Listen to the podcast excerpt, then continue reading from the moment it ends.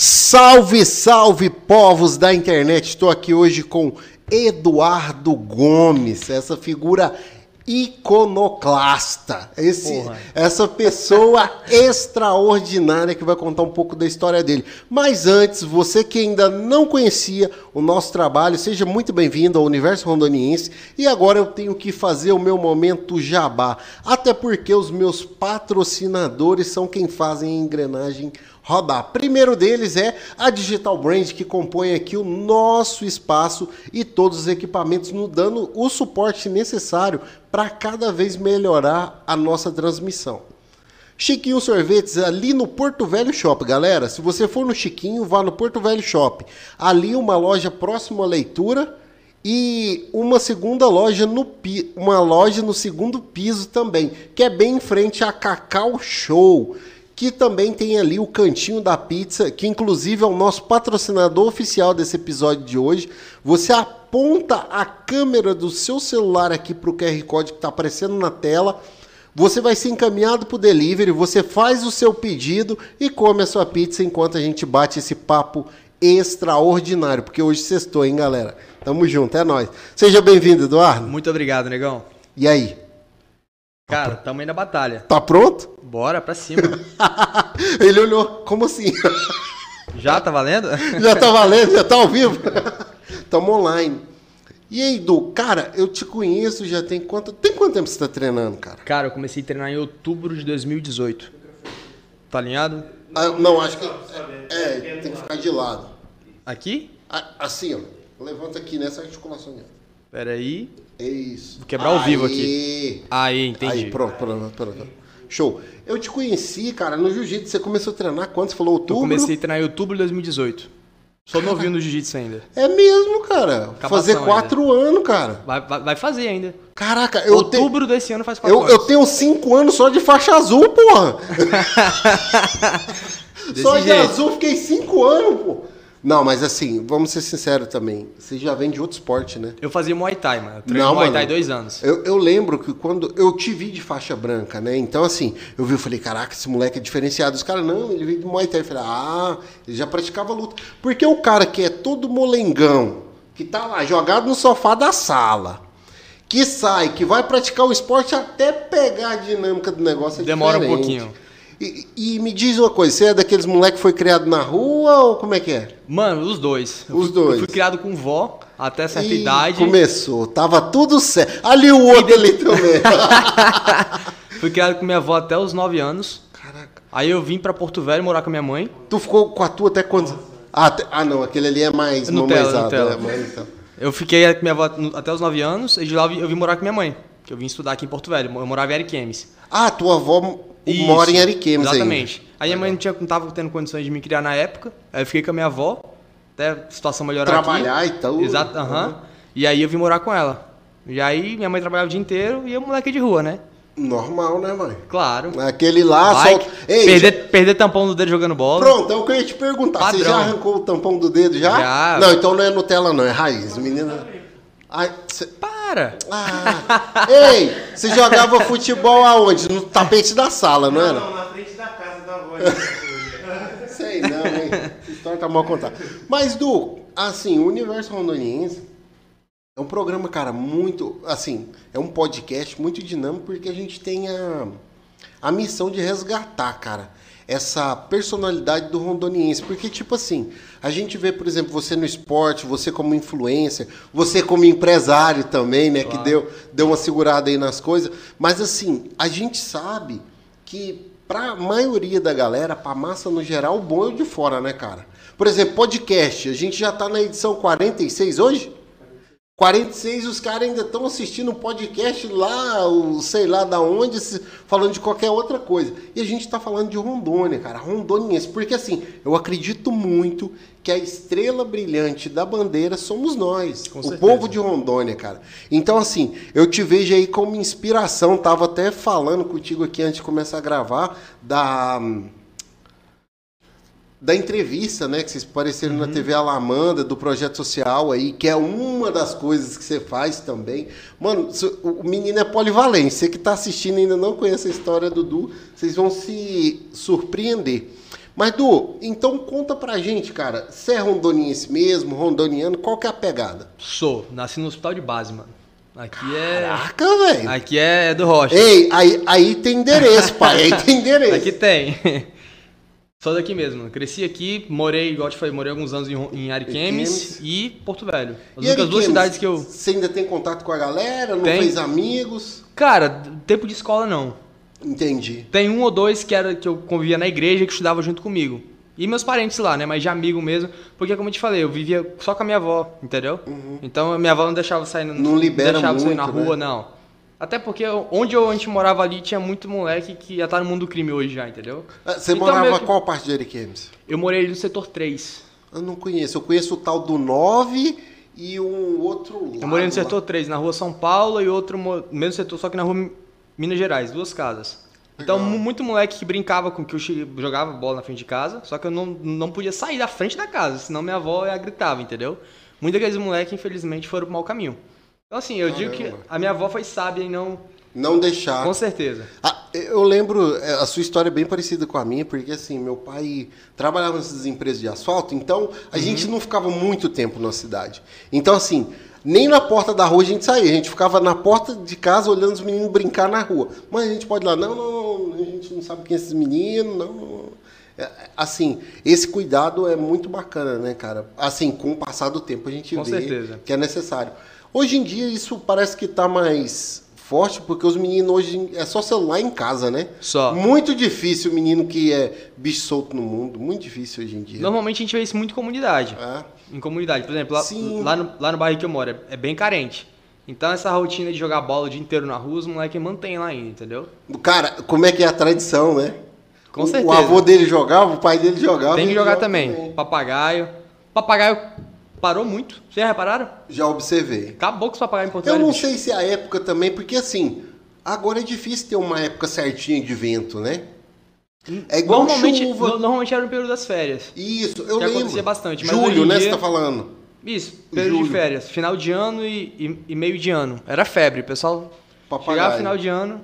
Eu mesmo ia atrás de tala de buriti, seda. Caraca, eu lembro que, assim, eu não tinha o costume, porque assim, quando eu soltei pipa, que é o papagaio, Uhum. Era lá em São Paulo. Eu era criança e só tinha criança fazendo aqui. Aqui eu vi adulto, eu tomei um susto. Falei, como assim, mano? Os adultos aqui também soltam papagaio. As crianças que cresceram. As crianças que cresceram. Eu falei, aqui em Rondônia, pra mim, é normal. Então, eu não, não acho diferente, né? Sempre tem uma galera que solta papagaio. Mas, Du, tu sempre morou no mesmo bairro?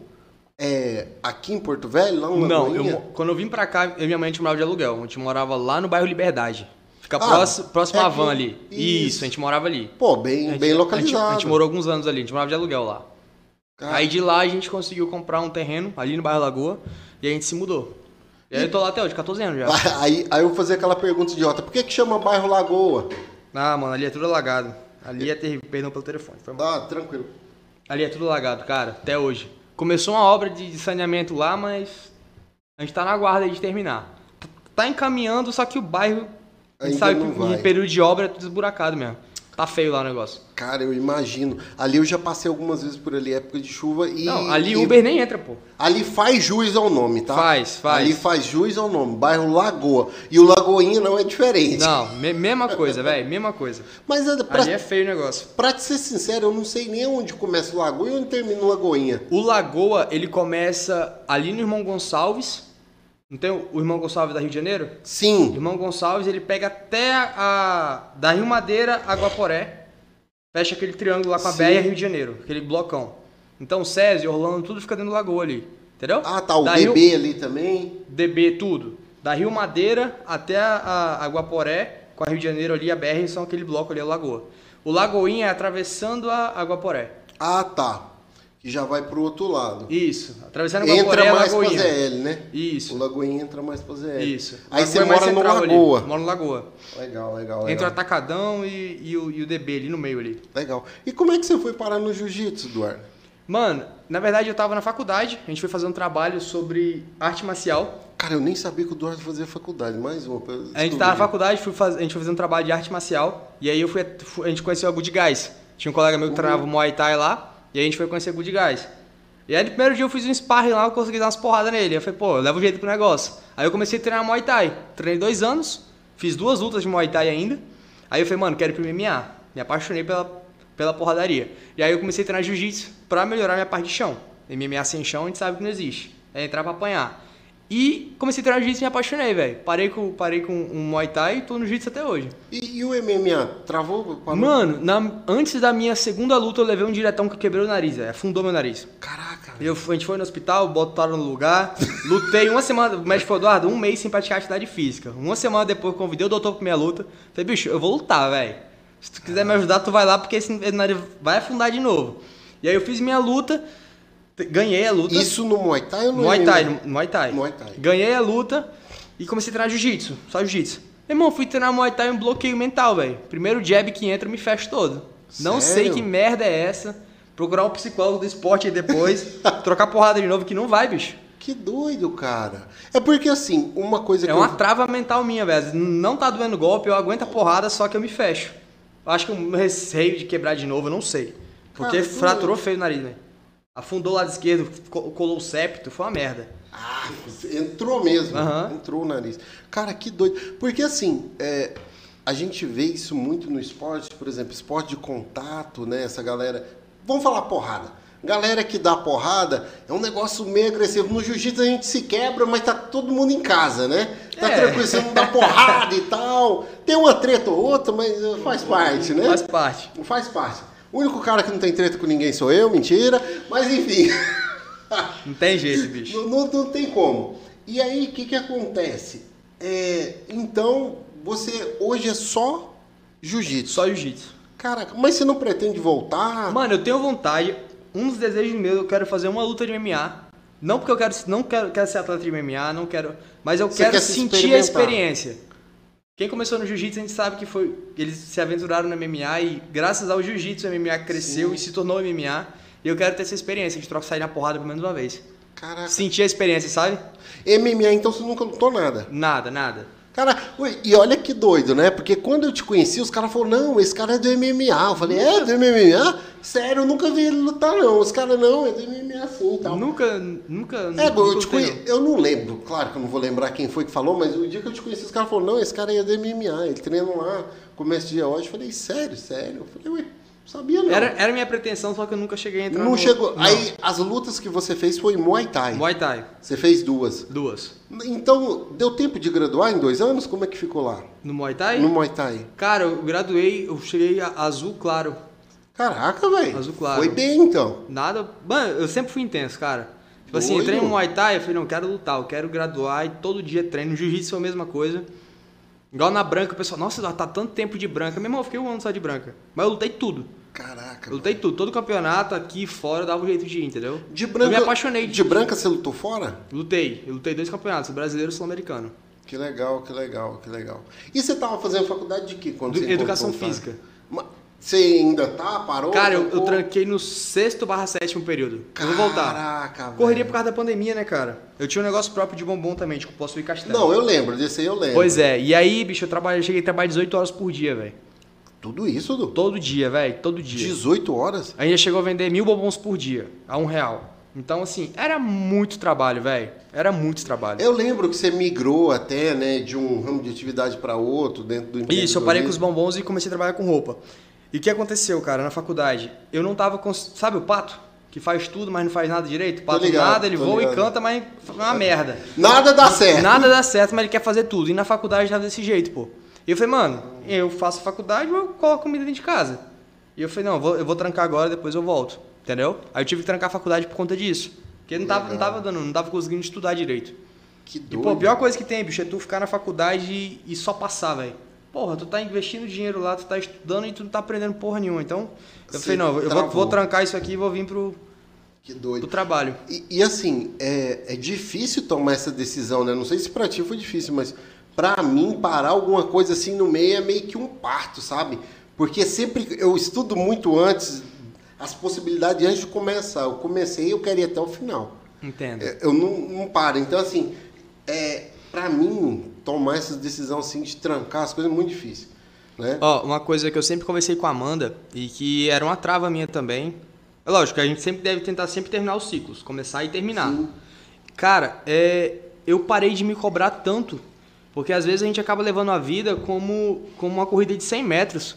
E não é, a vida é uma maratona, pô. Maratona Então, tipo total. assim, não deu pra terminar aquela época, eu vou, eu vou voltar pra faculdade e vou concluir ela, entendeu? Às vezes tem gente que se cobra tanto e se frustra e no final não faz nada. Acaba não terminando Ou nada. acaba se forma na. Um exemplo. Eu- se eu tivesse me formado na faculdade naquele tempo, talvez eu não teria aberto projeto social. Com certeza. Talvez os meus planos seriam outros. Com certeza. Você tá entendendo? Então, assim, tudo, tudo tem o seu tempo certo na vida. Então, hoje eu parei de me cobrar, velho. De verdade. Com essa pandemia, eu perdi, eu perdi dois amigos. Um foi o Leandro, que ele era lá da, da, da Good Guys também, ele era da recepção. Não sei se tu lembra, o Japa, um gordinho. Não, não lembro, cara. O Japa. Ah, peraí, peraí, peraí. O Japa, o gordinho Não. da recepção.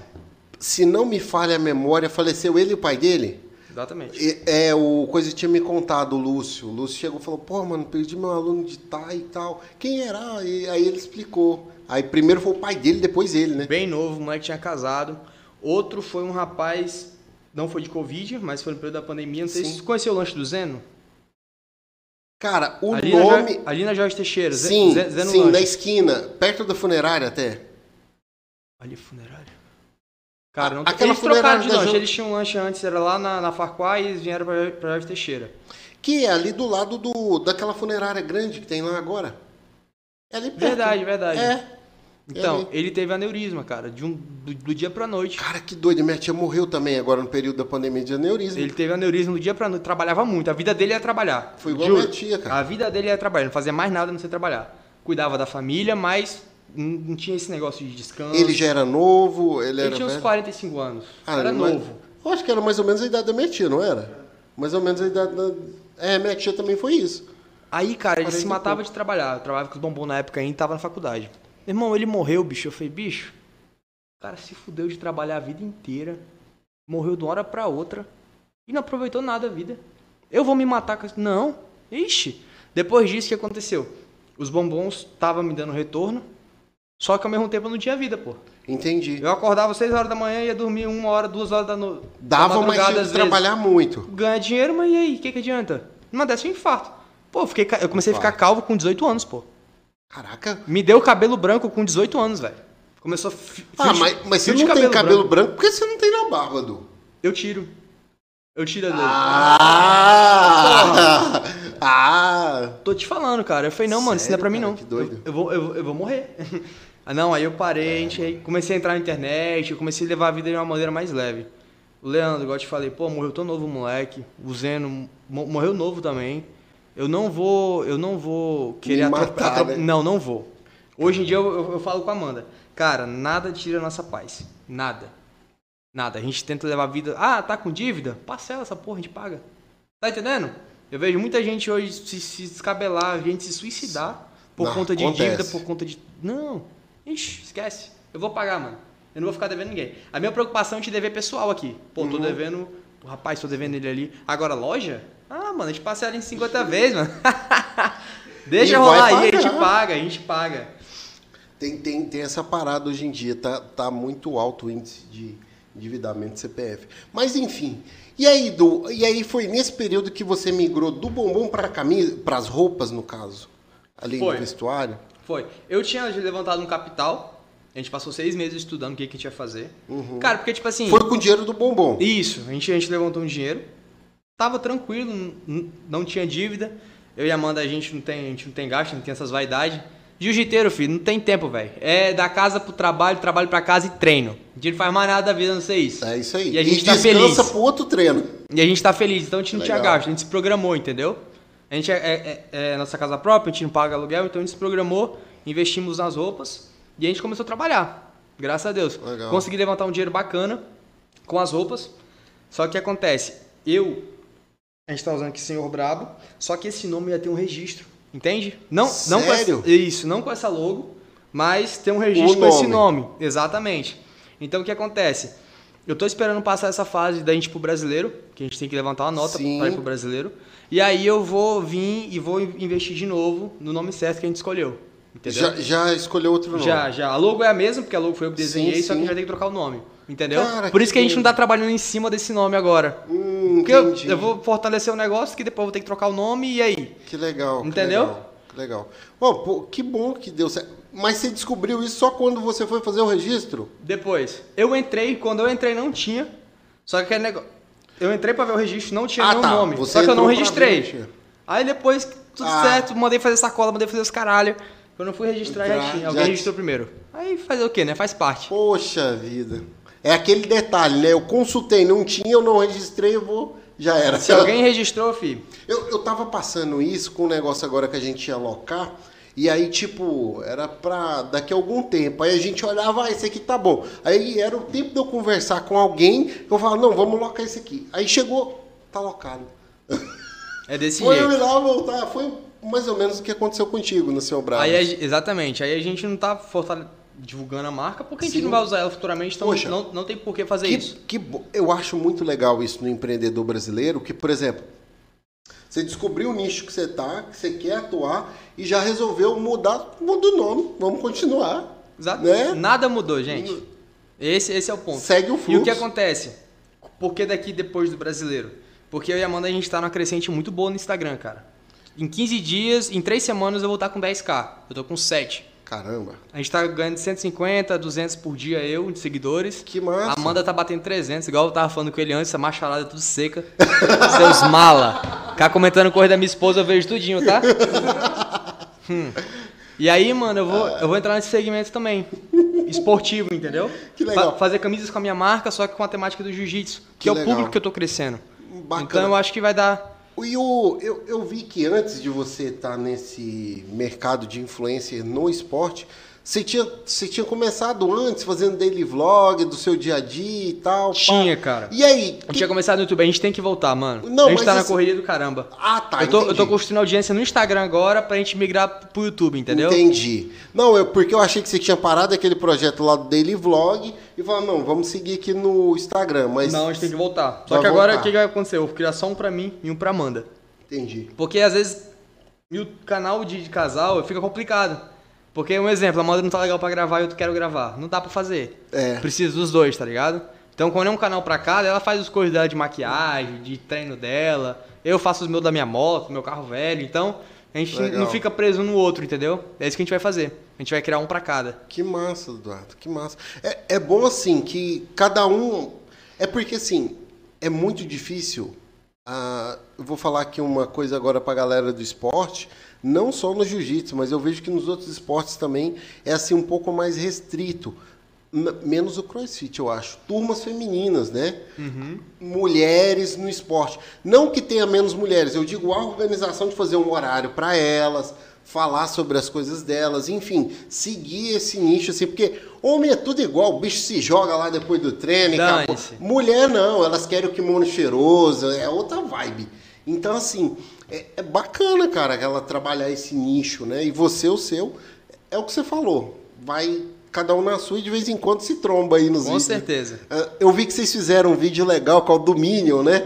Oi? Dos Foi. Minionzinho com Papel higiênico na cabeça. papel. Coloca aqui pra mim o Instagram O aqui. que, que a gente não faz por like, né, bicho? Puta merda. Tamanho marmanjo, velho.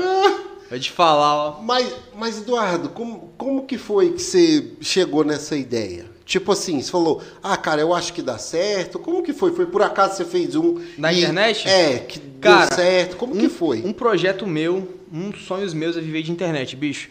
Eu acho Legal. muito foda a ideia de você estar do, lado, do outro lado do país, do outro lado do mundo, e estar trabalhando do mesmo Conectando jeito, levantando pessoas. dinheiro. Legal. Pô, eu quero fazer isso, cara. Eu acho que o futuro hoje, bicho, é empreendimento e a internet. Eu falei pra Amanda, cara, hoje, vendendo roupa, avulso, eu faço muito mais do que se eu trabalhasse o mês inteiro pra alguém. Você tá entendendo? E eu tenho liberdade pra dar aula no projeto, eu Hoje eu pra- trabalho, amanhã eu não trabalho. Exatamente. Eu trabalho no domingo, se eu quiser, precisar. É lógico, a gente tem coisas. que trabalhar todo dia, senão a gente não levanta. Mas a gente tem essa liberdade, sabe?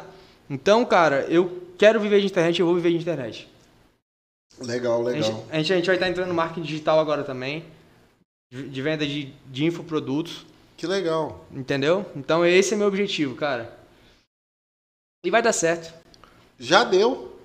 Começou É só já. não parar. Começou, já deu certo, É só cara. não parar. Uma coisa que eu digo muito pra galera, Eduardo, por exemplo, é a tal da constância. É muito importante ter constância nas coisas. Vai lá pra baixo. Lá pra baixo. É três vídeos por dia, fi. Aí.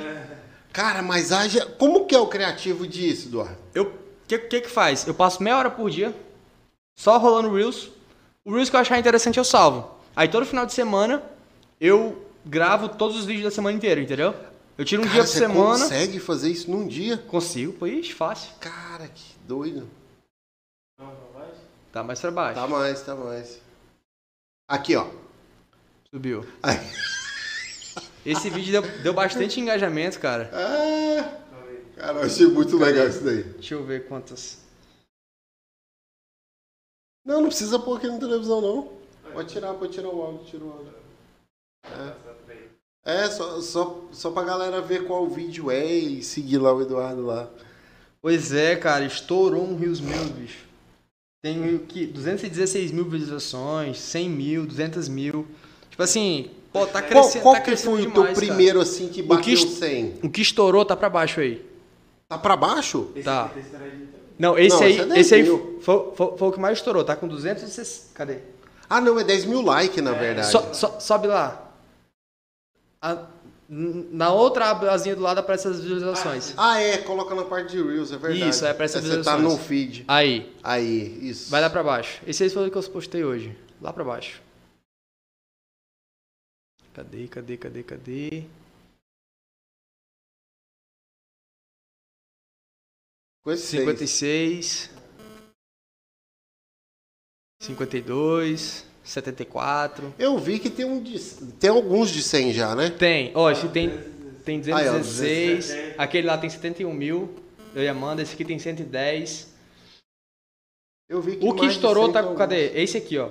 Esse foi o primeiro vídeo que estourou. Ele bateu 150 alguns. mil. 150. Aí depois desse aí o pessoal começou a ver os outros. E assim, antes do, de fazer 150 mil views, foi muito difícil, tipo, estourar, conseguir romper 5, 10 mil K, não? Cara, o que acontece? O Instagram tem muito da constância. Então, tipo assim, eu postei um Rios agora, aí daqui a quatro dias eu postava outro. E assim ia, sabe? E dava pouca visualização. No máximo que dava era 3 mil. Caralho, deu 3 mil visualizações. Gente já, pra já caramba. achava muito. Pode Entendeu? deixar aí, pode deixar aí na tela. O que acontece? Quando eu peguei Ah, o cronograma de postar todos os dias, com frequência, aí o Instagram começou a divulgar mais meus vídeos. E aí foi explodiu. Explodiu um, aí começou a um puxar o outro, entendeu? Caraca. Aí eu posto três por dia. Eu comecei a movimentar o Instagram de verdade faz um mês. Vai, fazer um mês agora. Alcancei, cadê? Acho quase 800 mil contas nesse, nesse um mês de. Caramba. É, Cadê é pelo... profissional? 809 mil contas. Caramba. Ó, nos últimos 30 dias. Volume altamente relevante. Pô, demais, cara. 809 mil pessoas me viram, pô. Ué, lógico. Como é que é? Uma cidade maior do que Porto Velho. Entendeu? Então, assim, É. a internet é o caminho, cara. Eu quero realmente crescer na plataforma e daqui uns anos viver de internet, sabe? Tô ligado. Dá pra fazer. Pô, um monte de gente consegue, porque a gente não consegue também. É só não parar. Que Bora legal, vai. Que legal, que legal. E assim, qual, qual que são os, é, os planos? Vamos dizer assim, hoje é, você falou, né, até que voltar pro YouTube e tal. Como, como que vai ser isso? Cara, eu, vou- eu quero crescer no, no, no- no Instagram, vai ser a minha principal plataforma no momento, quero crescer nele. Vou começar a criar conteúdo pro YouTube também, simultaneamente. E a gente tá querendo ir pro TikTok também. Agora ele falou, é só repassar do, repassar do Instagram pro TikTok. TikTok. E aí crescendo todas as plataformas. Aí um seguidor que eu consigo no YouTube, talvez vai começar a me acompanhar no Instagram e vice-versa. TikTok. E assim a gente vai crescendo todas as Como plataformas. é que é? Aí invadiu tudo. Já foi tudo, filho. que legal, que legal. Essa- cara. Esse é o nosso planejamento para 2022. Se Deus quiser, vai dar, vai dar muito bom. E o projeto lá social chamado Coliseu, como que foi essa ideia do, de, de ajudar as crianças ali do bairro Lagoa? Cara, como eu te falei, quando eu fui pra lá eu tinha 12 anos. Sim. Eu moro lá há 14 anos já. Você tá com 26? Não, tô com 24. 12? 10, 12 anos. Eu era bem novinho. E o que acontece? Aí eu sempre morei lá, sempre jogando bola lá na rua e nunca teve nada, cara. O bairro é completamente abandonado, igual você falou. Faz juiz é o nome, entendeu? É, Tudo juiz esburacado, a gente invadia campinho pra jogar, construía campinho interno abandonado lá. E teve muito moleque da minha época que se perdeu, pô. Foi pro mundo das drogas, foi preso. Aí eu falei, bicho, eu sempre tive vontade de ajudar, só que eu não sabia como. Foi quando eu conheci o jiu-jitsu. Aí eu falei, cara, e se eu montar um projeto social no meio desse bairro? Aqui não tem nada, entendeu? E hoje, graças a Deus, a gente tá com a molecada lá. Então, tipo assim, cara, é muito gratificante tu saber que o moleque vai seguir pro resto da vida no jiu-jitsu e foi tu que apresentou o esporte pro moleque, tá ligado? Caraca. Não doido. tem nada que paga isso, velho. Eu- Saber que tu pode ter transformado a vida de um moleque daquele ali pra. Por isso que eu te falo sobre a vida, que não é, a- não é a corrida de 100 metros, é a maratona. Sim. Dou graças a Deus por eu ter trancado a faculdade e ter largado os bombons para começar a trabalhar com roupa, que aí me deu mais tempo para ver o projeto social. Ou seja, tudo foi nesse caminho. Que legal. E eu penso assim, já pensou se eu fiz tudo isso e consegui salvar a vida de um moleque? Será que Deus não, não me usou para fazer esse trabalho com essa pessoa, sabe? Então, bicho, eu não Doido. tenho, não tenho de reclamar de nada, cara. Que massa. Sou muito grato com o projeto social que a gente tem lá. E lá hoje, você consegue atender quantas crianças lá no projeto? Antes dessa, dessa te- segunda onda, a gente tava com quase 50 crianças no projeto. Tava pequeno lá, tava pequeno. E aí começou esse monte de variante, essa virose do caramba. Hoje a gente tá com mais ou menos 20 moleques só. Lá, lá, lá tá bem abandonado. E as porque- crianças lá já estão se vacinando também? Cara, eu tô orientando todos os pais. Todos. Gente, vacina, pessoal. Vacina. Corre atrás. Tomamos vacina a vida inteira. A vida inteira todo mundo se vacinou. Cê- cê- não, você tem 24 anos, eu acho que você não tomou na pistolinha, não. Não lembro. Não, acho que não. Você tem essa marquinha no braço? Tenho. Mas eu acho que essa marquinha... Ah, não, agora era com injeção. É, nessa época da injeção. Eu nem sei cadê a minha, velho, falar a verdade. Pô, negão. Ah, tá aqui, tá aqui, tá aqui, ó. É, a minha já tá quase imperceptível. Ah, é porque, né, tem uns anos, né, que eu tomei. Mas assim, o que, que eu ia falar sobre a questão do projeto social, cara? Nossa, quantos atletas a gente vê de projeto social? Por exemplo, um cara, vamos dizer assim, pica do jiu-jitsu.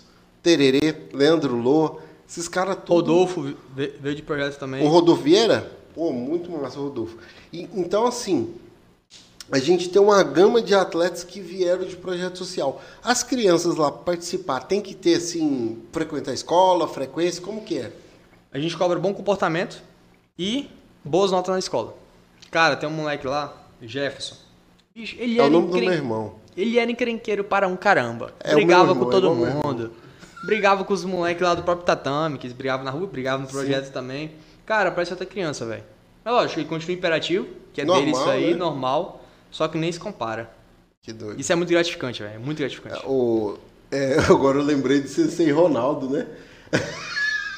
Quem? Sensei Ronaldo que veio aqui, é, ele fala que é a etiqueta da arte marcial, né? É, a importância do cara é, saber dosar isso, porque é um esporte de contato. Não, tem que ter, pô. Tem que ter, senão, porque, por exemplo, eu até falo. Eu, dei um mata- eu ma- matei meu primo. É, mais ou menos isso. Porque, assim, é uma coisa que eu falo, que eu vi um atleta bem antigo falando, e é verdade.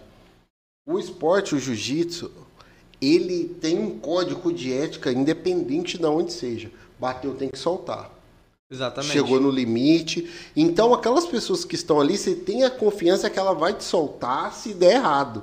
E assim, uma coisa que, que é importante, a galera que não pratica jiu-jitsu entender, é que eu considero, eu, Giovanni, considero que jiu-jitsu é um dos poucos esportes que você tem a sensação iminente de morte.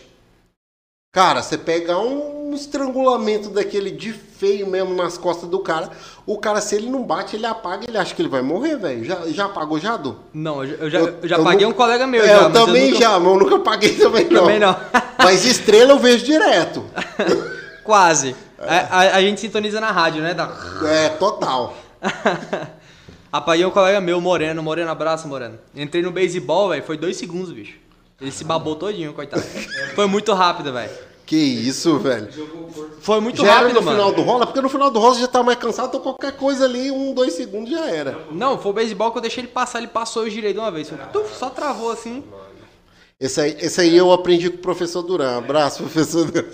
professor Duran abre a minha guarda pra você passar e você fala, pô, já era. Conquistei. Conquistei. Ai, bobão, apagou. Vai lá, passa pra ver. Como é que é a, a vulga armadilha, né? A ratoeira. Cara, eu, eu que joguei um de pá- xadrez, né, velho? Total, mano. Total. Cara, e outra coisa, o jiu-jitsu, principalmente parte social, a gente conversa muito com as crianças. Respeito todas as artes marciais, só que o jiu-jitsu, pra mim, ele é muito mais eficiente e a probabilidade de dar merda é muito grande também. Ixi. Se a criança não tiver maturidade. Um exemplo, o moleque treina Muay Thai Box, o que, que vai acontecer? Ele vai trocar, ele vai trocar porrada com os outros. Vai vir alguém e vai separar. Um moleque do jiu-jitsu, deu um mata-leão no outro, cara, o moleque não vai conseguir nem gritar. Ou seja, se for um moleque treinando jiu-jitsu que foi desavisado, que não tiver uma disciplina, ele vai matar o moleque, pô. E, e mata, mano. E mata. Cinco segundos sem oxigenação já tá perigosaço já. Apagou. 20 segundos sem oxigênio no cérebro, às vezes o moleque volta cheio de sequela. Então é um esporte muito perigoso, por isso que a gente prega tanto a disciplina. Ah, o professor é chato, o professor brigou com meu irmão. É necessário. Não, não tem como treinar um esporte igual o jiu-jitsu sem a disciplina em cima. A disciplina existe justamente para proteger os atletas, porque é uma arte marcial. Não envolve soco nem chute, mas quando pega também, filho. Não precisava nem chutar, né? Não precisa. É doido. Mas assim, Eduardo, o que, que... É porque assim, eu fico me perguntando, eu já dei aula em projeto social, inclusive, né?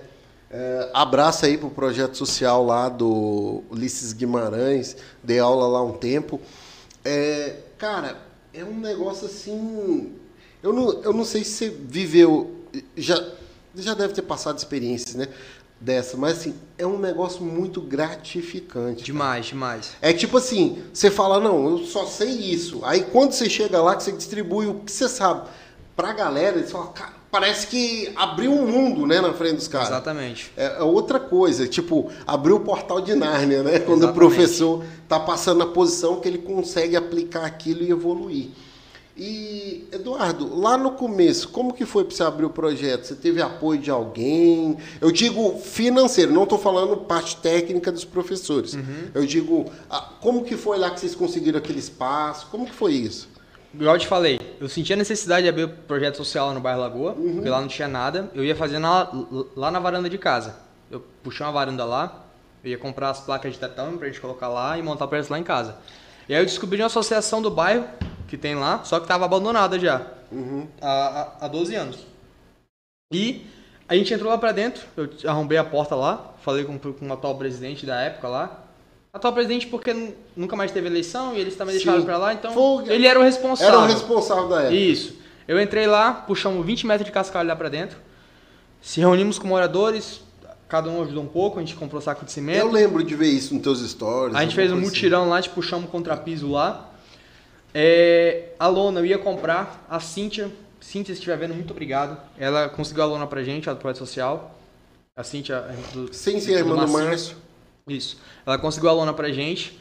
E aí a gente puxou lá e estamos lá até hoje. Os ventiladores a gente foi fazendo vaquinha entre um e outro, a gente conseguiu comprar os dois ventiladores que a gente tem lá. Caraca, velho. Uma história de superação aí. Pô, lá foi da hora, cara. E, e assim, é, cara, eu acho isso muito louco, porque assim, Quantas crianças, vamos dizer assim, estão com o tempo ocupado aprendendo, inclusive uma profissão? Para quem não sabe, existem vários profissionais de jiu-jitsu, Emirados Árabes, Estados Unidos. Rolim de Moura mandou o rato, eu não sei o nome dele, eu vou falar o apelido. O rato tá lá em Washington DC, cara. Louco. Eu converso com as crianças direto. Cara, o jiu-jitsu, bicho, é uma profissão. Um faixa preta, ele só fica desempregado mesmo se ele quiser. Se ele der personal de jiu-jitsu, se ele for engajado, Pra cá? Isso. Fechou. O, um, um faixa preta hoje. Fica de frente. Frente? Alinhou aí? Fechou. Então, cara, hoje um faixa preta só fica sem trabalho se ele quiser. Se ele quiser. Se ele for engajado, ele dá aula de personal, ele abre um, um, um espaço para ele. Cara, é uma, uma, profissão. Uma coisa assim que eu observo muito que aqui em Rondônia a gente, desculpa, Porto Velho, eu não sei no interior do estado, galera. É, mas assim, em Porto Velho a gente tem pouco personal de jiu-jitsu. Tem poucos. Tem pouquíssimo. Tipo, eu já vi uns professores falando, pô, eu tô com 20 alunos só, tal. Aí eu falei, o personal? Ah, não tentei ainda, não sei se vai dar. Mas, cara, tem que só vai descobrir se dá certo se tentar, mano. Mas assim, eu vejo que personal de jiu-jitsu em outros lugares funciona muito. Demais. Funciona muito. E aqui a gente tem pouco, né, personal. Um projeto nosso, meio da Amanda, daqui uns anos, a gente montar um CT nosso. Nossa. Eu e ela. Uma turma exclusiva para mulheres. Não Amanda, tem. Não tem. Não tem. Não tem. Então acho que, que, que, vai, que, vai, que vai dar muito bom. Pretendo dar aula de personal também de jiu-jitsu. Não por necessidade daqui a um tempo, porque, igual eu te falei, eu quero crescer na internet, quero viver disso mas por amor ao esporte mesmo. Cara, e cobrar o valor, o valor devido. Mas, Eduardo, me explica uma coisa, porque assim, a galera que. Eu, eu tenho algumas concepções com relação ao que eu vou te perguntar, mas assim, qual que é a tua visão? Porque no jiu-jitsu a gente paga para ir, O, os kimono fica suado, o coleguinha tá fedendo, a gente apanha, a gente volta no outro dia, a gente se quebra. Por que isso, velho? Loucura, mano. Acho que a gente. Acho que falta tanto oxigênio no cérebro que a gente para de raciocinar o que, é que presta e o que não presta. Sequelado, é né, mano? Sequelado, a gente tá lá porque a gente ama. E só quem treina sabe, gente, não adianta. Não, não tem como. Não adianta. Vai explicar pro cara que se lesiona. Ah, meu irmão, o Giz se lesiona pra caramba. É. Todo esporte lesiona. Então a gente Como tá é porque a gente ama. Como é que chama aquele hormônio lá quando o cara tá cansado que é endorfina? Não. É serotonina. É, serotonina. Aí o que que acontece? Esses dias foi um cara lá que não treinava fazia tempo, Du. Aí eu falei, cara, esse cara tá muito doido. Aí, de repente, do nada, acabou o rola, ele sentou, escorou na parede assim, ó. Aí ele ficou. Eu falei, tá no momento é, serotonina dele, mano. Cara, esse Tava cara. bem. Cara, o cara saiu de lá abraçando todo mundo, amava todo mundo, até os caras que bateram nele. Eu falei, cara, que doido. o jiu-jitsu tem isso. E assim, eu treinava num, num horário que os caras, tipo, saía de lá, os caras abraçando todo mundo. Falei, cara, esse jiu-jitsu é maluco mesmo, né, velho? A endorfina, a- que é aquele momento do cansaço, quando passa, né? O cara já vem aquela sensação boa, tipo assim, vou voltar amanhã. Exatamente. E é doido, cara. Isso é só pra quem. Só, só quem treina sabe. Só quem não treina adianta. sabe. Não, tem como adianta. explicar. É igual a gente, a gente critica o pessoal do crossfit, o pessoal da bicicleta. Pô, os caras pedalaram 300 km, povo doido. Que... É. Meu irmão, só quem treina sabe, velho. Eles sabem, eles não, tão, eles não são doidos também. É. Eles estão fazendo um negócio ali porque, porque dá prazer pra eles, entendeu? Exato. A gente que treina. E outra, a gente treina, ainda a gente aprende uma defesa, uma defesa pessoal ainda. Faz isso. amigo pro resto da vida. É isso. Uma das coisas que me levou pro jiu-jitsu, primeiro, porque eu assistia muito MMA, sempre gostei de assistir. Até hoje acompanho. E, assim, eu já fiz academia, né? Musculação, que é o caso também agora tá nessa, né? Não, esse ano eu boto shape. Ah, Esse ano vai. Esse ano vai. Eu lembro que você começou o ano passado, né? Comecei. É. E aí, o que que acontece? Eu lembro que na musculação, cara, tipo, se eu parasse, sei lá, três meses, já era tudo que aconteceu nos últimos dois Três anos. meses? É. Ah, os últimos dois anos? É, tipo, Ah, malhei dois anos, aí passou três meses, já era. Voltar tudo do zero. Dois meses você já acaba tudo. Já acaba tudo. E aí uma coisa que eu observei no jiu-jitsu hoje, que é, por exemplo, eu era faixa branca, eu ia treinar, eu já tinha um plano do rola na minha cabeça. Eu vou entrar com a mão de concha, vou puxar o cara, vou entrar nas costas. Tarará. De vez em quando esse plano dava errado, né? Quase sempre. Quase sempre. a gente tentava, mas... É, a gente tentava, tinha esse plano. Aí, tipo, quando eu puxava aqui, o cara já, pum, uma mão de vaca, eu falei, agora? Então, assim, nessa, uma coisa que eu observei, eu fiquei mais ou menos ali um ano sem treinar, por causa que eu tava viajando muito. Cara, quando eu voltei, o jiu-jitsu era o mesmo. Claro que não o, vamos dizer assim, o gás, a resistência física não era a mesma. Mas assim, a técnica, hoje eu saio de casa, eu não sei nem o que, que vai acontecer no rola, se vai ser em pé, se vai ser deitado, o que, que, vai, o que, que vai acontecer. Mas a memória muscular está ali. E eu observo que na musculação isso não acontece. Nisso, nesse processo da musculação, que agora você está também aí nesse universo, tem mesmo essa parada, tipo assim, ah, eu não posso ficar uma semana sem treinar porque senão eu vou regredir tantos por cento. É, é assim que você mede? Como que você está trabalhando a tua musculação? Cara, na musculação é o seguinte: se você parar de treinar, você vai perder os seus resultados. Quando você treina muito tempo, você adquire uma maturidade muscular. Que é a mesma coisa do jiu-jitsu. Tu treina muito tempo, então quando tu volta, tu não vai conseguir botar a mesma velocidade, o mesmo gás, mas você sabe o que está fazendo. Então quem treina muito tempo na musculação, mesmo se parar, quando voltar, vai conseguir treinar com a técnica certa, só que não vai conseguir botar o mesmo peso, nem a mesma carga, Exato. nem a mesma intensidade. É a mesma coisa. É questão de tempo de, de, de treino mesmo, entendeu? Às vezes, po- por, exemplo, ah, igual você falou, ah, eu fiquei tanto tempo sem treinar jiu-jitsu, mas quando eu voltei eu, eu consegui fazer. Por quê? Você treinou jiu-jitsu muito tempo. É. Se tu tivesse uma vida de musculação, você ficasse parado um ano, quando você voltasse, você ia conseguir fazer a mesma coisa. Na técnica, entendeu? Mas em peso e carga não, não tem como. O nosso corpo, ele é inteligente. Ele não gosta de músculo. Porque músculo consome energia. O nosso corpo ele é preguiçoso, ele quer acumular gordura. Então, se você para de treinar, se você para de destruir as fibras, muscular, as fibras musculares, ele vai falar, mano, eu não preciso mais desse músculo. Bora diminuir isso aí. Tá, tá consumindo Tá muita energia sem fazer nada. Não quero mais esse músculo. Destrói ele. Então, quando você para de causar as microlesões do teu músculo, que faz ele crescer, automaticamente ele vai diminuir muito. Eu vi o Paulo Musi falando sobre isso, ele até falou uma coisa interessante que assim. É, eu achei engraçado do jeito que ele falou, mas ele falou, mas eu- ele falou exatamente o que você disse e ele ainda acrescentou o seguinte. Ele disse que a- o corpo humano está preparado para te manter vivo. Então tudo que causa esforço ele quer tirar. Quer tirar? E, e, assim, é muito louco imaginar isso, porque assim. é, E é aí que entra a questão da, da serotonina, né? A pessoa faz atividade física, se cansa, e aí vem o prazer para o cara poder voltar, senão não volta. Mas assim, quanto tempo demorou para você sentir essa sensação de prazer na musculação? Foi amor imediato? Como que foi? Eu não tenho até hoje. Sério, cara? Sério, cara. Não conseguiu ainda? Eu amo jiu-jitsu. Quando eu, malhava, gosto eu muito. conseguia, mas... Eu gosto muito da musculação. Eu faço por obrigação. Porque assim, Caraca, disciplina mesmo. tem que ser, cara. Porque eu quero o resultado. Eu amo o resultado da musculação. Não a Porra, musculação. Eu, não, eu amo me olhar no espelho e falar, caralho, mano, tá, tá ficando legal o negócio. Eu gosto disso. A gente fala que a meta é ficar bonito pelado. Porque de roupa, mano. Eu tenho, Mano, eu tenho uma roupa, pergunta pra fazer bota- disso aí. Tu bota um blazer, tu bota uma roupa, pô, tu fica bonitinho, pô. Fica, pô. pelado pra ver. Se, se- se não cai tudo. Então a meta é ficar bonito pelado. Mano, tu ficou bonito pelado, fechou. Tá no caminho. Caraca, eu Entendeu? não tinha escutado essa aí. Ó, eu já vou avisar minha mulher hoje que se ela me ver pelado na porta lá do espelho lá, é porque. Eu tô vendo se eu tô. Já, já deu?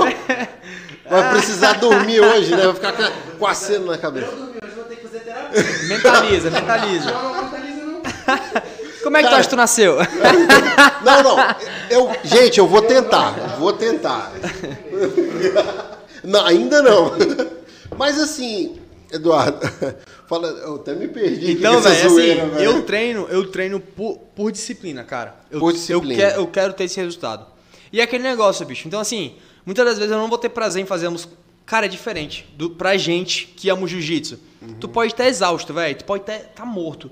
Tu entrou no tatame, tem um companheiro ali, tu... É um, o jiu-jitsu é um esporte individual? É. Porque na luta é um contra é um. você Mas é um esporte um. coletivo. Total. Tu tem, total, não consegue treinar sozinho. Então, assim, às vezes tu tá cansado, velho. Tu olha pro teu colega, ele tá mais morto que tu, um dá risada do outro e os dois continuam, entendeu? Na musculação, não. Muitas das vezes é só você e você. Então, se tu não tiver a disciplina ali de treinar sozinho, de puxar o máximo, tu não tem resultado. E aí muita gente não consegue achar esse prazer na musculação.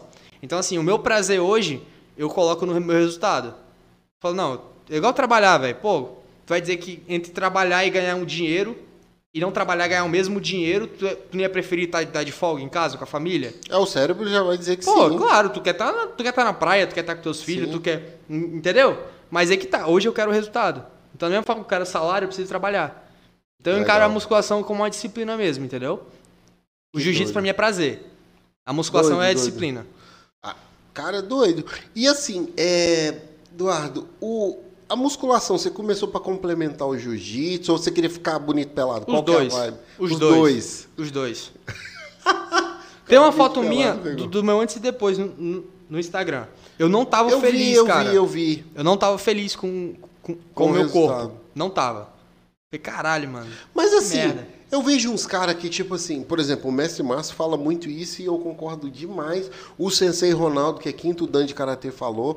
Mas assim, é, eu observo que, por exemplo, a lombar do jiu-jiteiro precisa de um trabalho Precisa. melhor, perna, um- uma série de coisas. Mas assim, existem músculos também que você vai ter ele só treinando jiu-jitsu.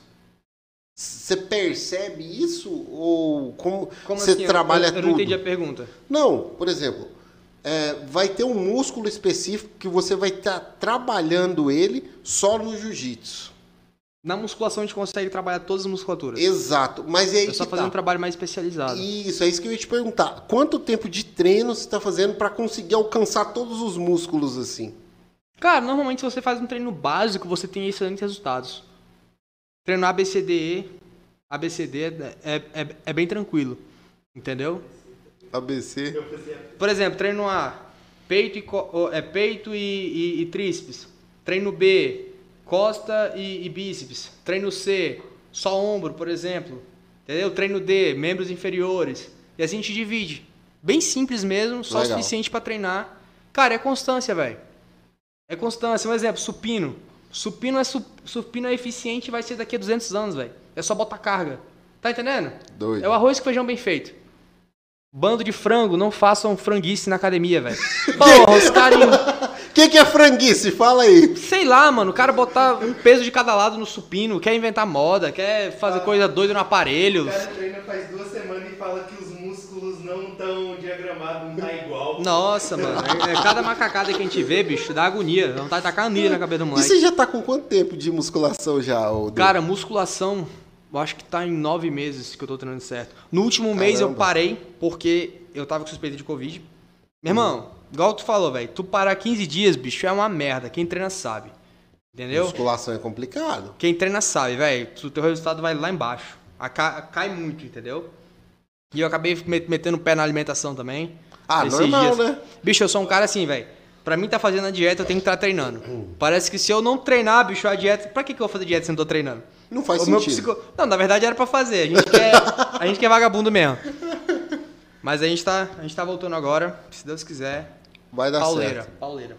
Bom, da hora, da hora. E do, assim, eu lembro que antes de você começar ali os vídeos do jiu-jitsu, você tava mais na musculação, né? Uhum.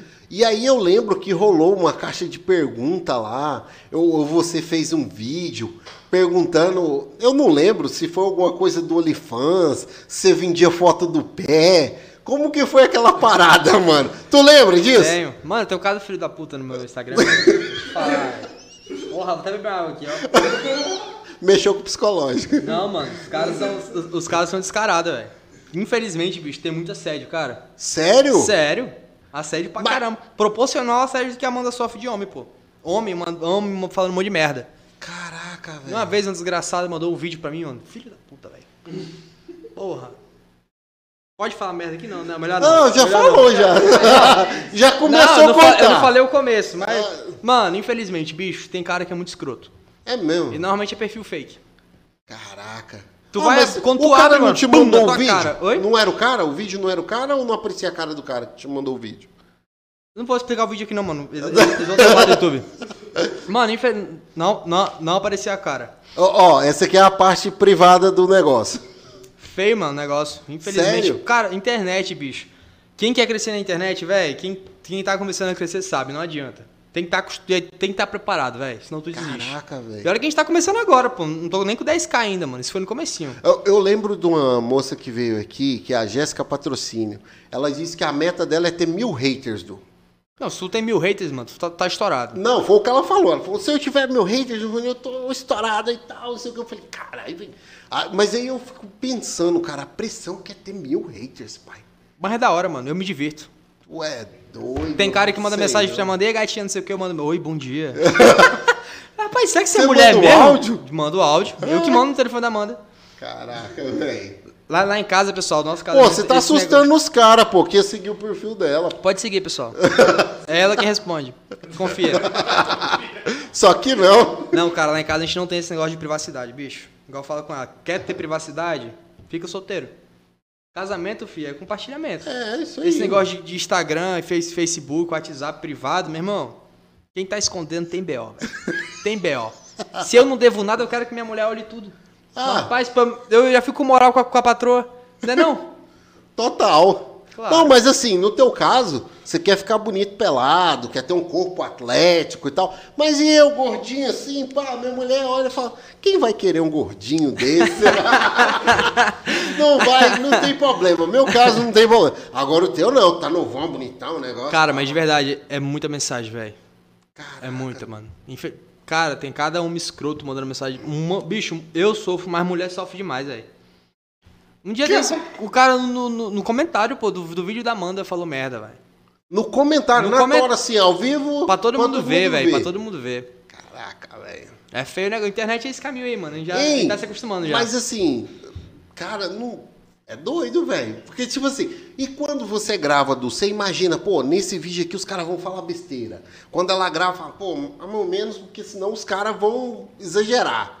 Nos comentários. pior que Ou não, a vocês gente- não pensam mais nisso? Tipo, bloqueio. Dane-se. Foda-se. É, Eu, nem- eu- eu nem bloqueei, mano. é mesmo? De- deixa eu falar merda. Ah, Dá engajamento. Teve um cara que me ameaçou, pô, no, no próprio vídeo. Que Ele isso, falou que a minha mano? faixa não era colete a prova de bala. Caraca, Tô mano. falando, nunca vi o cara, velho. Mas daqui não. Não sei, não, não aparece. Ah, tá. Da onde o não cara aparece. É bem deve ser fake, deve é, ser fake. é. Mas falou que meu- minha faixa não era colete de prova de bala. Doido. Outro, fa- outro falou que. Porque usou bastante faixa branca nos meus vídeos. Meu irmão, bicho, faixa branca tem que ser zoado mesmo, pô. Todo mundo foi faixa branca. Ah, todo mundo passou por mundo, isso. pô. O faixa preta é o faixa branca que não desistiu, galera. Todo mundo passou por isso, velho. Então, normalmente, cara, quem pega a corda é quem não treina. Quem treina tá dando risada, pô. Se identifica. Total. Passa. Caralho, uma rapaz veio falar comigo ontem. Pô, bicho, eu achava que só eu que fazia isso. Pô, ainda bem que tem Não. outros faixa branca bizonho também. Não, Du, mas então, vamos, mano. vamos ser sinceros, mano. Eu tô vendo uns vídeos de faixa branca aí com as loucuras, velho. Queda no campeonato. Tu viu aquele que o cara gira o outro, mano? Ele Gira joga o cara Se eu te e disser- sai correndo pra pular em cima, velho. Eu falo, mano, que, que- se eu sou o árbitro daquilo, eu cancelo. Hora, Mas de verdade, quais são os melhores lutas do campeonato? As melhores? As melhores. Cara, eu não sei. Assim. Seja eu verdadeiro, velho. Não, eu gosto de assistir os adultos faixa branca. Meu irmão. Eu gosto de assistir. A luta. Bicho, Eu- a luta de faixa preta, velho. Só é legal se tu conheceu faixa preta. Se tu Não, não conheceu, é uma luta muito não. estudada, é uma luta É- travada. É, muito técnica. O, o Enerson, Faixa branca não, mano. Ele- Dane-se se não estabilizou a posição, velho. Ele vai cair na porrada, velho. o Enerson Neném falou um negócio o dia que ele veio aqui. Ele disse o seguinte: falou, Giovanni, quando você vê uma luta que os caras no MMA quase não se tocam, é muita técnica. Eu falei, eu sei. No jiu-jitsu é a mesma coisa. Os caras ficam em pé ali, dificilmente vai pra baixo ou alguma coisa do tipo. Mas é igual a gente tá falando. É uma luta mais chata, pra ser sincero. Mano, faixa é branca é muito loucura, estudado, velho. muito estudado. Eu digo faixa branca, a luta de faixa branca é um MMA sem porrada, mano. É do, co- é do começo ao fim, os moleque pá, pá, pá, e vai, mano. É Velho, muito da hora. Não, mas, hein, eu vou ser sincero. Faixa branca é. É um cão, mano. Não, tem que ser estudado, velho. É o cão. Tem que ser estudado. Eu, assim, eu até. Eu até. Lá na- no outro horário que eu treinava, eu falava muito pros caras o seguinte, Edu. A gente zoa eles para que eles se empenhem na técnica, para que eles possam passar pela troca de faixa. Mas assim, não é que a gente fica zoando faixa branca, não. É um incentivo. E e cara- sabor aqui. É, é um incentivo pro cara A gente zoa assim, a gente zoa pra caramba. Mano, faz parte do jiu-jitsu, velho. E outra mano. coisa, uma coisa que o pessoal não entende, eu sempre converso. A gente, por exemplo, eu tô no meu Instagram, a gente faz piada com faixa branca. Cara, jamais eu vou chegar num tatame, vou ver um faixa branca que eu não tenho intimidade e vou tirar brincadeira com ele, pô. Não faz sentido. Não né? tem lógica, mano. Ninguém faz isso, velho. Se o cara fizesse, ele é muito escroto, mano. Ninguém faz isso, pô. Como é que tu vai tirar brincadeira com alguém que tu não conhece? É. Quando a gente zoa um faixa branca é porque ele é nosso colega, pô. Do tatame, é nosso amigo. Tu não vai fazer isso com um cara que tu não gosta. Não tem lógica, entendeu? E tem gente no Instagram que às vezes acha que, pô, como é que ele tá brincando comigo, ele me conhece. Os caras pegam a corda do, do Vera. Eu não vejo os comentários, eu vejo mais o vídeo, como que foi ali pa, Meu e irmão. passo. Eu fico dá ameaça de morte, pô. A gente faz, recebi duas ameaças Falou. já. Mas de faixa branca. Deve ser essa praga, não é possível não, mano. Quem é graduado não fica pegando corda disso não. Mas- E outra, não, eu gosto de falar, normalmente é quem não treina, pô. Quem normal. treina não fica com essa frescura, pô. Quem treina Normal. entende. Quem treina tem colega de tatame que brinca, pô. Um brinca com o outro. O- Entendeu? E o doido do faixa branca é que, tipo assim. é, cara, se, se tem um vídeo teu que tu fala que o cara tá tipo o bichão, né? Que pegou o graduado e tal, e não sei o quê. Co- Qual que é o vídeo, cara? Não tem muito tempo, deve ter lá, sei lá, um 10 dias ou menos. Mas aí, a ideia é o seguinte, que o cara achou que ele ia, já ia chamar um faixa branca pro rola e o faixa preta chamou ele. Exatamente, é esse daí. E aí o que, que acontece? Os caras acham que, tipo assim, a gente, quando é faixa branca, a gente fala, não, pô, já tô no nível de roxo, de azul, de... Se tivesse, tu já era, seu pangaré. Desse jeito. Mas assim, eu, eu acho legal a gente, quando tá iniciando no jiu-jitsu, a gente supervaloriza, né, cara? Demais. A- Cara, a igual eu falo assim, qualidade se técnica. faixa branca não fosse tão zoada, ele não ia valorizar azul. Não. Então pronto, mano. É uma conquista. A gente brinca assim, mas todo mundo. Quem treina sabe que é brincadeira, velho. Jamais a gente vai desrespeitar alguém. O faixa branca é a base do jiu-jitsu, mano. O que paga as academias, que paga campeonato, tudo faixa branca. É a Total, maioria, entendeu? total. É a maioria. É a galera, né? Os, É os galera, mano. iniciantes. Os iniciantes. E assim, e é importante que fique claro pra galera, os faixa branca, que tipo assim, todo mundo, a gente que tá aqui já foi faixa branca. Então, Pronto, agora eu vou, momento treta. Qual foi a maior grosseria que você fez quando você era faixa branca?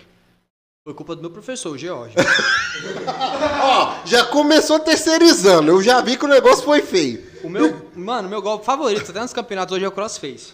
Sabe qual é o crossface? Sei, né? sei, tô É o- ligado. É o mata-leão que não pega pescoço. Sim, sim. É- Você torce a cara do cara mesmo. É beiço, nariz.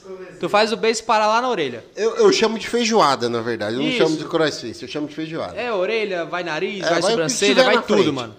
A gente brinca aqui do, do, do- do queixo pra cima, tudo é pescoço. então, no treino lá, eu acho metade do rolo tentando pegar o pescoço do meu colega na lapela, bonitinho, faixa branca ainda. O Jorge, puto já que eu não conseguia finalizar. Eduardo, finaliza ele, meu irmão. Não pensei duas vezes. Vapo. Toma, ele tinha aparelho, mano. Colou tudo na boca dele. Puta merda. Ele ficou com raiva de mim um mês. Caraca. Eu com cara de tacho pedindo desculpa todo, todo dia. Foda, Foi velho. mal aí e tal. Coisa de faixa que- branca, mano. Foi faixa branca. Faixa branca é doido, faixa branca não pensa. Caraca. Tá ligado? velho. A gente só faz. E não é na maldade, mano. É pra querer mostrar serviço. Pra querer mostrar que tá, tá se esforçando, mano. Não é na maldade. Não, e, e por incrível que pareça, pode parecer zoeira, mas assim, eu observo muito que os professores hoje, a maioria dos professores, eles ficam muito assim, em cima dos faixa branca, falando, vai lá, bota pra cima, vai. Fica meio que incentivando, né? Que aí é quando dá. Não dá merda. Mas assim, eu, eu acho assim que também é um ponto de atenção, um ponto de cuidado que os professores têm em acompanhar o rolo dos faixa branca. Porque Tem que ter, pô. Sai muita loucura, ter, filho. demais. Sai muita loucura.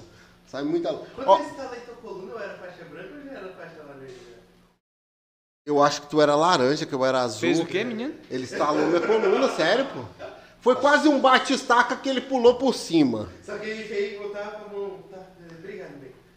É, tava com a mão por baixo, aí eu pesei com o ombro e foi trou. Eu fiquei uma semana sem treinar. Ah, ele. É, foi, foi ele pulando em mim, pô. Aí eu falei, isso é um pangaré.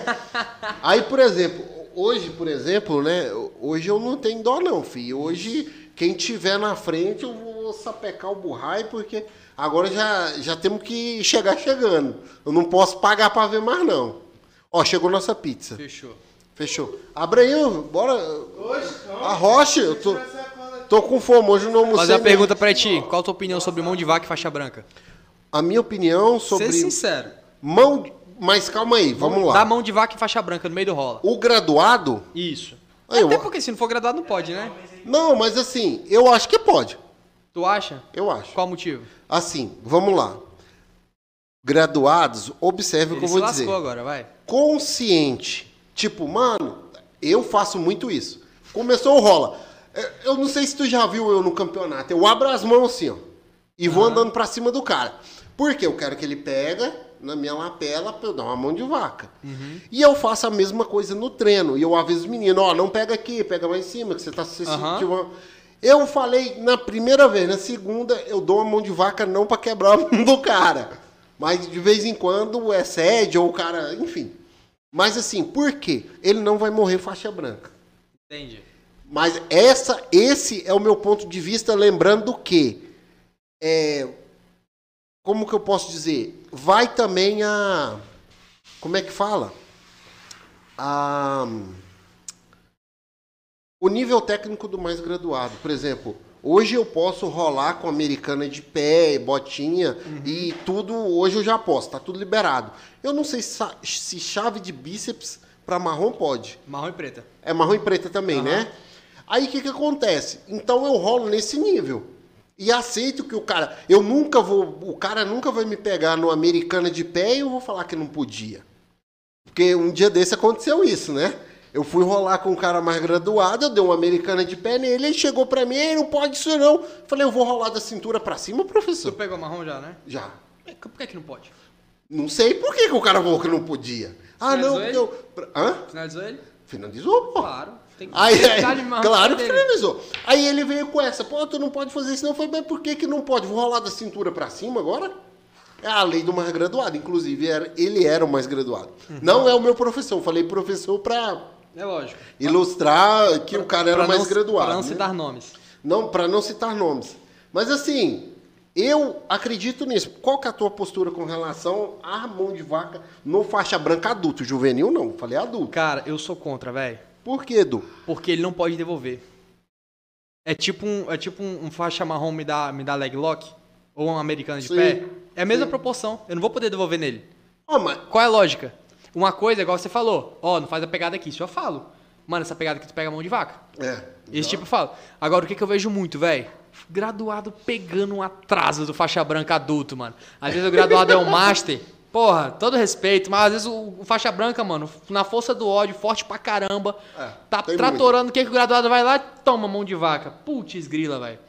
Eu acho muito errado, mano. Uma coisa é, igual, igual você falou, tu avisa. Ó, tu vai pegar mão de vaca aqui, mano, faz isso. É. Agora tem gente não, pô, tem gente que usa na maldade, mano. E pra machucar, tá? Não, não. eu já eu vi não- já, velho. Eu acho isso muito escroto. Eu Não. penso assim, mano, se ele não pode devolver em mim, pra que, que eu vou fazer nele? Tá entendendo? Eu, eu, eu tenho essa visão. Mas assim, eu parto muito do acordo do meu professor, do que ele deixa. O professor João, abraço pra você, professor, um cara extraordinário. A gente até brinca, né? Ele fala, treino de meio-dia é porrada. E tipo assim, ele fala, ó, aqui tá tudo liberado desde que vocês não façam pra machucar o colega. E não tem essa, tipo, o faixa branca não poder dar mão de vaca. Eu ensino os meninos a dar mão de vaca em mim, ó. Se eu pegar aqui, arrebenta na mão de vaca. Por quê? O cara não vai morrer faixa branca. É uma das coisas que tem até um faixa preta de outra equipe que ele faz muitos vídeos falando. Cara, eu vou iniciar uma luta com o cara botando limite. Isso aqui é uma luta. Mas assim, claro que dentro da regra, no campeonato, ninguém é louco. Então se lembra que você tá no campeonato. Ninguém é não louco? vai querer. Faixa branca? Não, vamos prezar pelo bom Sabe o que aconteceu com a Amanda? Ah. A adversária dela na final de Nogi foi desclassificada. Bate-estaca? Mão de vaca. Tentando dar mão de vaca na Amanda. Faixa branca? Caraca. Quem ensinou pra ela? Não sei. professor dela. Não vou falar o nome dele aqui. Não, pelo amor de Ainda Deus. foi reclamar que ela foi desclassificada ainda. Na época. Era da nossa equipe, não? Não. Ah, tá. Menos ruim. Ficou menos feio. Tá entendendo? Por que, que tem golpe que eu acho que faixa branca não deve treinar? Cara, Eu acho que deve ser combinado. Bicho, é, é isso. Assim, faixa branca que brinca de roda-roda Jequiti, mano, no meio do campeonato, girando o cara loucão. tu acha que ele vai. Meu irmão, se ele souber da mão de vaca, ele vai dar, mano. Ele não vai pensar. Eu lógico, tem pessoas e pessoas, né? Mas eu prezo sempre pelo lado pior, mano. Hein, eu evito. Mas teve uma treta que rolou do. Assim, aí eu vou perguntar a tua opinião. Gente, a gente aqui é menos graduado, aqui a gente não é faixa preta. Mas assim, a gente já viu muita coisa no jiu-jitsu, né? Como diz aquele, aquele meme lá, meu filho, nesse mundo você vai ver coisa. A gente já viu muita coisa. Mas assim, uma coisa assim que eu considero que seria interessante os faixa branca treinarem. Entendo que no campeonato não se possa fazer por uma série de questões. Mas, por exemplo, eu nunca treinei na academia mão de vaca. Descobri como é que era e fui aplicando nos coleguinhas. A gente foi aprendendo sozinho. Foi aprendendo sozinho, né? Treinando com os colegas. Mas assim, uma coisa é o tiro de guarda, cara. Eu acho que assim, tirar do faixa branca eu até entendo, questão do cara não estar preparado para receber um tiro de guarda e tal. Mas assim, eu acho que seria uma coisa para se treinar, até para pegar resistência com perna, postura, entender a distância, enfim. É, seria interessante. O faixa Qual- branca fazer? Treinar na academia. Treinar na academia. Fala aí. Eu, por trauma, eu sou contra, mano. Rapaz, esse menino hoje tá do contra, ó. Não. Um rapaz, ele até morreu. Já. Acho que ele tinha uns 115 quilos na época. Caramba. Ele me- era um treino de puxar pra guarda. Puxar pra guarda. Um treino movimentado. Um puxava, outro puxava. Entendi. Ele me deu um tiro de guarda, pô. Ele quase quebrou meus dois joelhos, mano. Caramba. Porque ele caiu com os... O peso dele foi em cima dos meus dois joelhos. Minhas duas pernas esticaram na hora. Eu ia fraturar os dois joelhos. Só não quebrou porque o tatame estava muito molhado e escorregou. Hein, mas aí eu vou te fazer uma pergunta. Eu, Eu, acho sei. que faixa branca não tem maturidade pra isso. Mas, mas, Principalmente exemplo, os mais pesados. Por exemplo, hoje você luta absoluto, não luta. E aí? Qual que é a diferença? Quadril baixinho. Mas é por isso que eu tô falando que tem que treinar na academia, pro cara entender, pô. Não é branca não, mano. e outra. Fala a pergunta, tu já viu cara grande dando tiro de guarda? É difícil. Cara grandão. Um alemão da vida, tu já viu dando tiro de guarda? Os caras não dão. Ele já difícil. deu em mim já. O alemão, mano, no treino. Ralei. Foi, foi até uma vez que eu saí andando com ele e falei que ia jogar ele lá de cima, lá do. Aí ele Mano. soltou na hora. Eu sou traumatizado, velho. É algo meu, mano. Tava com zoeira, já era o gosto. final do rola já. Eu não gosto, mano. Eu sou traumatizado com isso. Não, não, aí tudo bem. Tiro de guarda e a- armlock voador, mano. Eu vi um vídeo de um rapaz lutando no Gui quebrando o pescoço. Eu já fiz esse vídeo já. Tem, tem no YouTube. Feio o negócio, mano. Quebrou o pescoço na hora. Esse eu nunca vi, não. Dá pra ouvir o estalo, mano. Nossa, velho. E ele gritando de dor, desesperado. É doido, depois desse dia eu traumatizei, mano. Qualquer golpe voador pra mim, eu tô fora. mano. Eu puxo pra guarda, eu derrubo, mas não daquele jeito. E É Du, muito perigoso. me tira uma dúvida. Qual- na tua opinião, qual que é a, a maior polêmica do jiu-jitsu? Fala aí com nós. Polêmica hoje, cara. É. Não, nada que me vem à cabeça. Eu só não gostei de uma situação que teve um campeonato, não aqui no Brasil, lá fora, valendo um, valendo um quilo de maconha. Você já chegou a ver? Como é que é, irmão? Campeonato de jiu-jitsu valendo, valendo maconha como premiação. Não, Chegou a ver? nos Estados Unidos, inclusive. É- é um estado que é liberado. Jiu-jitsu é meio que tido como a galera da marihuana? Os caras fumando maconha no- em cima do tatame, mano. Mas isso era oficial, alguma entidade oficial ou era uma academia? Como é que é isso? Não, é, é um evento de organização lá. Não, não tem nada a ver com a, com a IBJJ, não. É um evento particular lá que a premiação era maconha. No estado lá nos Estados Unidos que é liberada a ma- é liberada maconha, entendeu? Uhum. E aí fizeram essa, premiação que de maconha. Os caras fumando em cima do tatame. Achei uma merda. Cada, cada lugar tem sua realidade. Por exemplo, um cara que era, pra mim era pra ser um exemplo, que hoje eu não gosto de jeito nenhum. Ah, Eduardo, o cara é campeão mundial. Tá, mas é minha opinião, eu não gosto desse cara, pô. Herbert Santos. O negão. Pra mim é um, Herbert Santos. Pra mim é um cara foda no jiu-jitsu.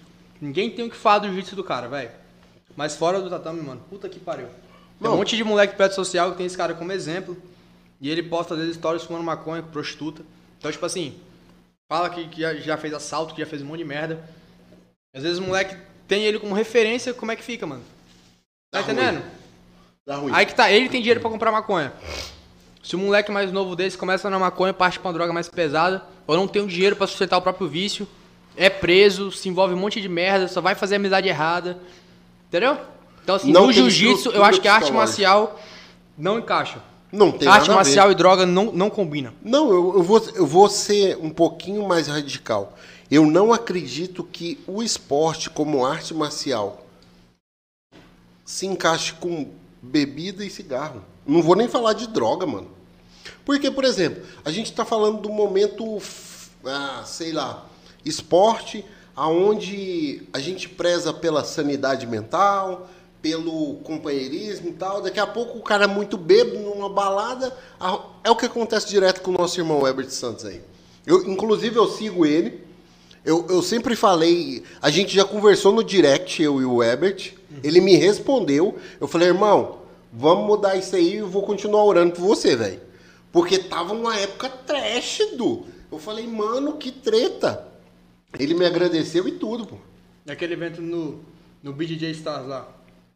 Nossa, Pô, aquele ele ali. tava foi- lesionado, do nada saiu correndo. Porra, é essa? Tu acabou de romper o. Acabou de lesionar o joelho, filho. Tu não consegue sair correndo daquele ali pra trocar porrada, não? Entendeu?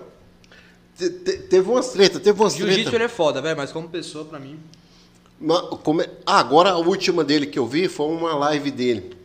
Ele foi solicitado a se retirar de, um- alguma coisa lá em, eu acho que foi em Joinville, Santa Eu Catarina. vi os policiais tirando ele. Pronto. Aí os caras, poxa, coitado do Ebert. Eu falei, mano, ele filmou da porta pra fora. O que, que aconteceu lá dentro? Ninguém tira ninguém assim, não, mano. Ah, você tá louco? Conhecido então? Hum. E os Da policiais onde? sabiam que era ele. Ah, total. Os policiais sabiam que É? era ele. Ou seja, Que teve até uma hora que o policial falou, não chega perto. Vou meter bala. Se tu chegar mais perto, é mais um então é passo. complicado, velho. Então, assim, é alguém que eu não tenho como referência. E, e- Pra mim ele é pica no jiu-jitsu. Ninguém tem que falar disso, cara. O cara é monstro, velho. Pô, A, a- a luta dele que ele fez com. Foi com preguiça? Acho que foi com preguiça. foi a do BJJ Star, a última Foi, vez que ele lutou. Isso, pô, lutando, mano. Ele, ele perdeu, por, não sei o que aconteceu, mas pô, derrubou, fez, tava dando show, entendeu? Morreu no gás. Eu acredito. porra. O, o- por exemplo, uma coisa. Vai o- comer, negão? Não, é, é do nosso convidado. Esquece. O que que acontece? Uma coisa Tem um que eu- pedaço pro chão. O- Uma coisa assim que eu acredito muito, o Herbert me lembra o John Jones, velho. O cara só perde pra ele mesmo, porque Uhum. quando o cara tá focado e tal, ele vai lá e faz o que tem que fazer. Ninguém segura. Ninguém segura, mas dá esses reverter de vez em quando aí. Então assim, e a- então assim, polêmicas aí a gente sempre vai ter envolvendo um ou outro, isso aí é tenso, é cabuloso. E ah, mandar um abraço aqui enquanto o Du come aqui, pra você que tá assistindo a gente. Quanto que tá de simultâneo aí, filho? Ok. A galera que tá assistindo aí, se inscreve no canal, dá um like e os negócios tudo. A galera tá comentando aí? Ainda não, já. Tem, tem comentário. Tá, depois eu vejo. Não, não, depois. Aí o que, que acontece, Du? Que eu, que eu observo é que tem algumas polêmicas envolvendo o jiu-jitsu, por exemplo. Na sua opinião, porque hoje eu posso te chamar de atleta do jiu-jitsu? Total, né? Você já lutou brasileiro, já lutou. Você lutou PAN? Não, ainda não. Esse ano, né? O PAN? Não sei como é que tá funcionando, cara. Eu tô lutando só o brasileiro e o sul-americano. Ah, é o sul-americano, não é o PAN. Isso. É o sul-americano. Verdade. Troquei aqui. Aí o que, que acontece?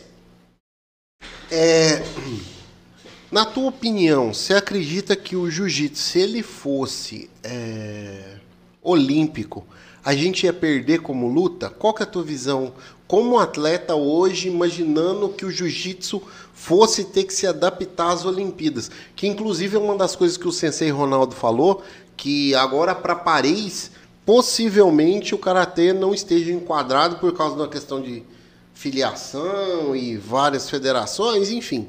É aquilo que o jiu-jitsu vive hoje, né? A gente tem uma federação olímpica, uma do esporte, uma profissional, uma. Enfim. E assim. Você acha que a gente, enquanto esporte, luta, ia perder a essência se tivesse que se enquadrar no business das Olimpíadas? Cara, eu, eu não sei de verdade. Eu sou bem leigo nesse assunto. Eu não sei que tipo de golpe seria tirado do jiu-jitsu, por exemplo. Talvez a mão de vaca não poderia, porque lesiona muito. Uma botinha, leg lock, eu, eu- realmente eu não sei. Eu não tenho esse gabarito pra falar. Só que eu acho muito difícil colocarem o jiu-jitsu como um esporte olímpico. Por alguns motivos. Um deles é a hegemonia brasileira. Botar um jiu-jitsu no- nas Olimpíadas, mano, o Brasil vai despontar lá em cima no quadro de medalha. Então acho que é um dos motivos que nunca vão colocar o jiu-jitsu nas Olimpíadas. O Brasil é muito dominante. Tem todo mundo? Tem. Só que o Brasil é muito dominante. A gente tá Todas as mandando, categorias eu acho que o Brasil leva ouro. A gente tá mandando faixa preta aqui pra todo lugar do mundo, Você tá Austrália, entendendo? Estados Unidos. Então assim, eu acho que esse é um dos principais motivos. E outra, para entrar o jiu-jitsu teria que sair outro esporte. E como o Brasil domina na arte do jiu-jitsu, eu acho que eles não fariam isso. Pô, te- tem uns esportes aí que vamos ser sinceros, hein, mano. Ninguém nem conhece. Tem uns aí que, tipo assim, eu não vou citar pra não dar hate aí, não criar polêmica, mas senão vão criar uma thumb dizendo é, podcast desapoia o esporte tal. Então, eu não vou nem mencionar aqui, mas assim, tem uns esportes que, vamos ser sinceros, velho, não faz, assim, jus para o cara dizer eu sou atleta olímpico disso. Não, não- mas assim, a gente tem uns, uns esportes olímpicos muito fera. Corrida, natação, LPO, levantamento de peso olímpico. sim, levantamento de peso. monstro, o, o outro também, aquele do judô, do o karatê, eu não sei se vai ficar. O taekwondo, boxe, mano. Eles Mas só que querendo, o boxe olímpico é querendo tirar o diferente, soco né? do boxe. Tirar o quê? o soco do boxe. Não, hoje em dia, velho, tá Caos, feio. Não, eu tava vendo um rapaz lá que nocauteou o outro. O que nocauteou foi, foi desclassificado. Eu não entendi. Excesso de força. Deve ter sido, não é possível. Não, mas tem essa parada. Eu acho que o Ronaldo chegou a mencionar isso. Tipo, se você der uma porrada, quebrar alguma coisa do cara, tipo, é meio considerado excesso de força, é desclassificado, pô. Perde totalmente a essência. A gente vê hoje o, o Taekwondo, por exemplo. É ridículo, pô. Ó, treta. De, de competição. não, os caras como arte marcial são foda. Sim. Pô, tu pegar um chute de um cara daquele, tu tá na merda. Agora no campeonato não, é, é eu tocar a ponta do dedão no negócio. Tá, pô, velho. É feio o negócio, pô. Eu vi. Eu, eu, eu tenho amigos que treinam taekwondo que falam, bicho, o taekwondo como esporte olímpico, a arte marcial perdeu muito. Tem muita coisa que não pode fazer mais. É, é essa parada que eu digo do jiu-jitsu. O que, que será que a gente perderia aí se a gente fosse olímpico o jiu-jitsu, né, cara? É, é essas paradas. Eu vi uma entrevista uma vez de um. Inclusive, ele veio com a missão de propagar o taekwondo coreano pro Brasil. E numa dessas, os Greys foram na academia dele, querendo trocar porrada lá e tal, pá, pra ver qual arte. Não, não, ele falou: não tem motivo para lutar. O código de ética, a etiqueta dele tava assim, tipo, eu ensino taekwondo e só luto por motivo de Defesa pessoal. defesa pessoal eminente. E ele não lutou, Perfeito. né? Então, assim, o, eu acredito que a arte marcial é mais ou menos isso, por exemplo. Ah, é porque, assim, teve umas... Teve, não, sempre tem, né? Uma treta envolvendo o jiu-jitsu, né? Sempre tem. Os caras brigaram, ah, lutador de jiu-jitsu, não sei o quê. Ah, o cara, o cara de repente foi uma semana, comprou o kimono e nunca mais voltou. A minha mulher foi atender um cara, né? Ela me contou essa. Eu, você conhece fulano? Não. Ah, tá. É porque assim, ela foi atender o cara, o cara falou, não, eu pratico esporte, eu pratico jiu-jitsu. Sério, mano? Sério? Poxa, você conhece o meu marido? No caso sou eu, né? Ah, não, não, não conheço o pessoal direito, só fui uma semana até hoje. Mas tem quanto tempo que você não vai? Três meses? Atleta. Eu falei, Padrão. mano, o cara foi uma semana, Perfil faixa roxa. três meses parado.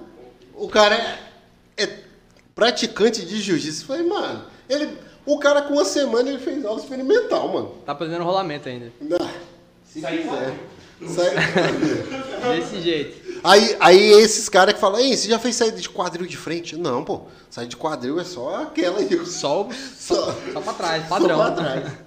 Du, e falando de resultado, de número e tal, vocês estão treinando pro brasileiro. Brasileiro. E as crianças, cara, estão conseguindo treinar com número reduzido de atleta, tá tranquilo? Como que vocês estão fazendo? Cara, a gente tá treinando de manhã cedo. Porque a gente tá vendendo paçoquinha todos os dias à tarde. Não vendemos essa semana.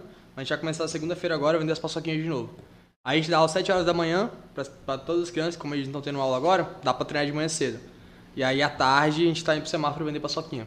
Cara, que legal, doido. Cara, eu fico imaginando um exemplo de vida, né? Tipo, porque assim, a, nós atletas, não, não vou dizer que eu sou atleta, né? A galera do esporte que é atleta, é, vive um momento assim bem difícil, porque assim, a economia deu uma certa travada em alguns segmentos, né? E nisso, cara, eu observo que, tipo assim, você tá orientando os meninos a não pedir dinheiro. É venda de um produto Exatamente. que vai gerar um lucro que vai utilizar. Já está destinado. A galera que compra, compra sabendo que, Que é aquele dinheiro é para levar esse atleta daqui lá pro campeonato que, sei lá, primeira viagem de avião, primeira vez que vai pisar fora do estado. Exatamente. Uma série de coisas.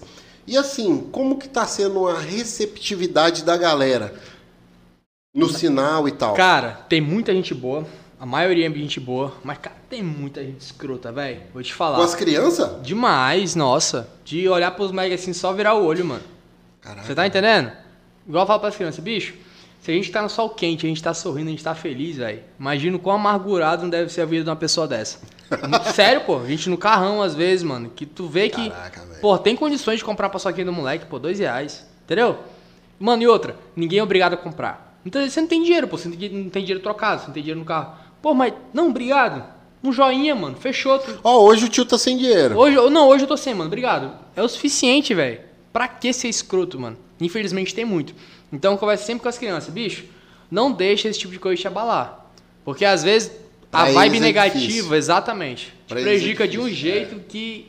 Entendeu?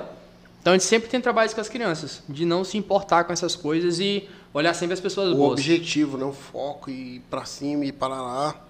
É, como é que é? Esses aí são os leões da selva, né? Vão vir, mas a gente tá aqui de atirador, pai. Vamos pra Exatamente. cima. Vou, que A gente, massa. a gente conversa muito com isso com as crianças, cara. Faz parte, né, mano? Tô ensinando pros moleques que, que dá pra ir, pô. Independente de ter ajuda ou não, dá pra ir. Semana que vem agora eles vão começar uma campanha, a gente vai começar uma campanha de, de pedir ajuda específica pra isso, entendeu? De, de quem quiser doar.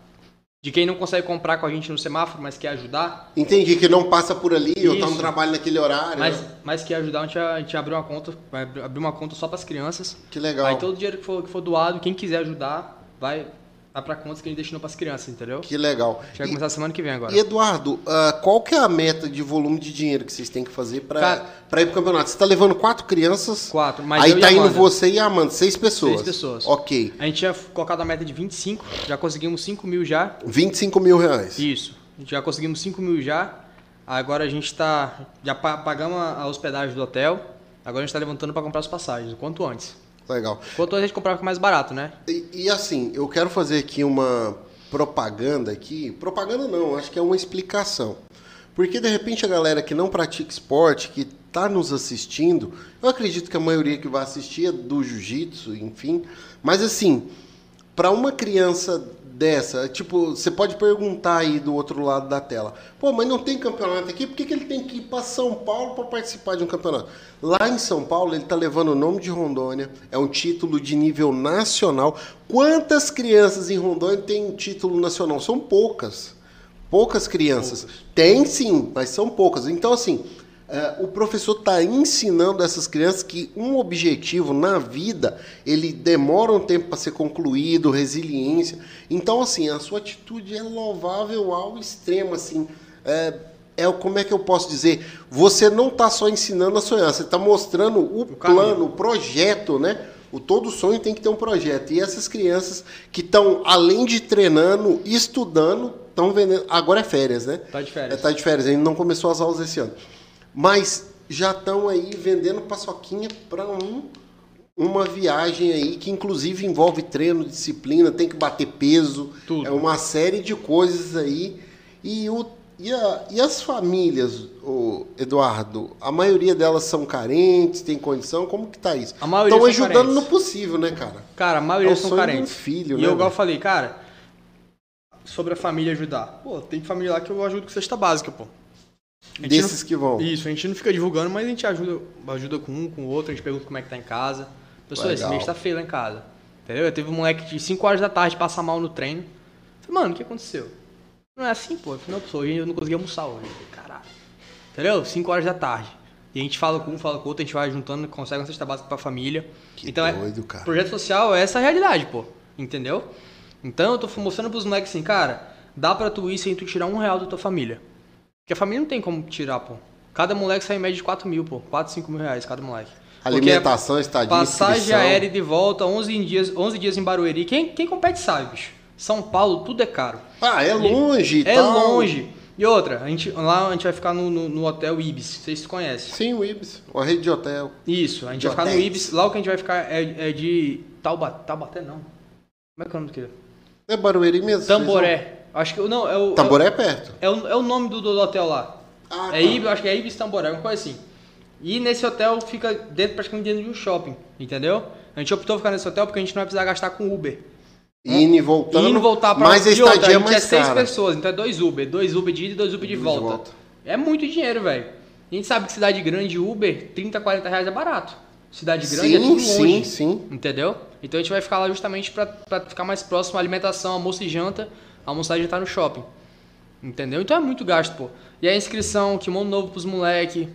Caraca, até kimono vai ter que comprar, né? Kimono novo pros moleques, mas não tem. É, porque lá no projeto eles eh, treinam com doação também? Todos. Cara, doido. Entendeu? É, inclusive, esses dias eu doei. Esses dias não, foi o ano passado, né? Eu doei um também. Pô, mano, era, era o. Vamos dizer assim. A gente sempre tem aquele kimono, tipo. Esse kimono aqui foi o que eu mais gostava, o preferido. Aham. Eu usei ele até quase acabar. Até um dia eu ir treinar ali no professor Duran e falou: pô, negão.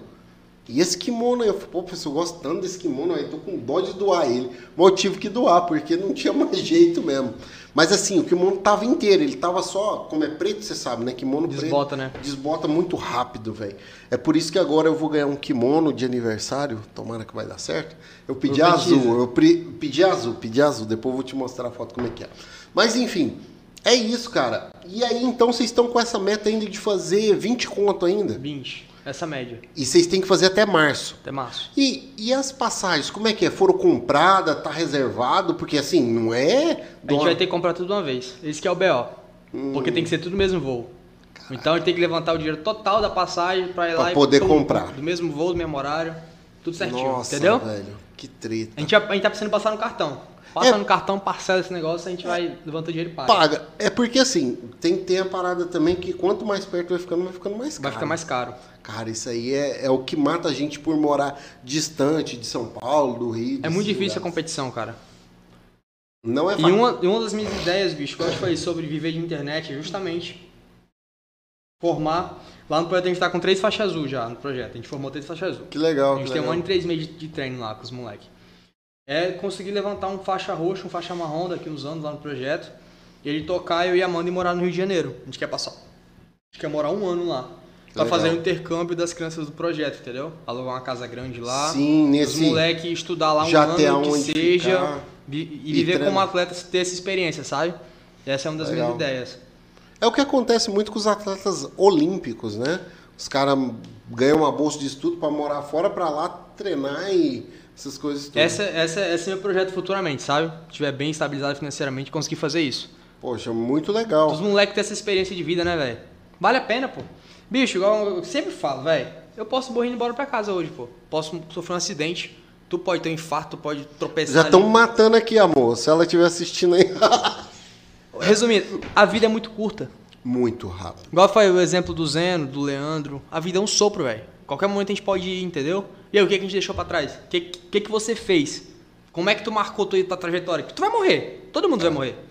Isso é uma certeza absoluta. Mas o que que tu fez quando tu tava vivo? Tá, tá entendendo? É, é aquele lance, né? Como você ficou, vai ficar lembrado na memória das pessoas. O cara Exatamente. que fez alguma coisa ou um cara que só, enfim, não fez nada. Exatamente. E, e é louco isso, né? Porque, por exemplo, tem algumas pessoas que a gente conhece que o cara morre, você nunca mais vai lembrar do cara e nem de nada que ele fez. Tipo, não teve assim Foi algo relevante. apagado da história. Total, cara.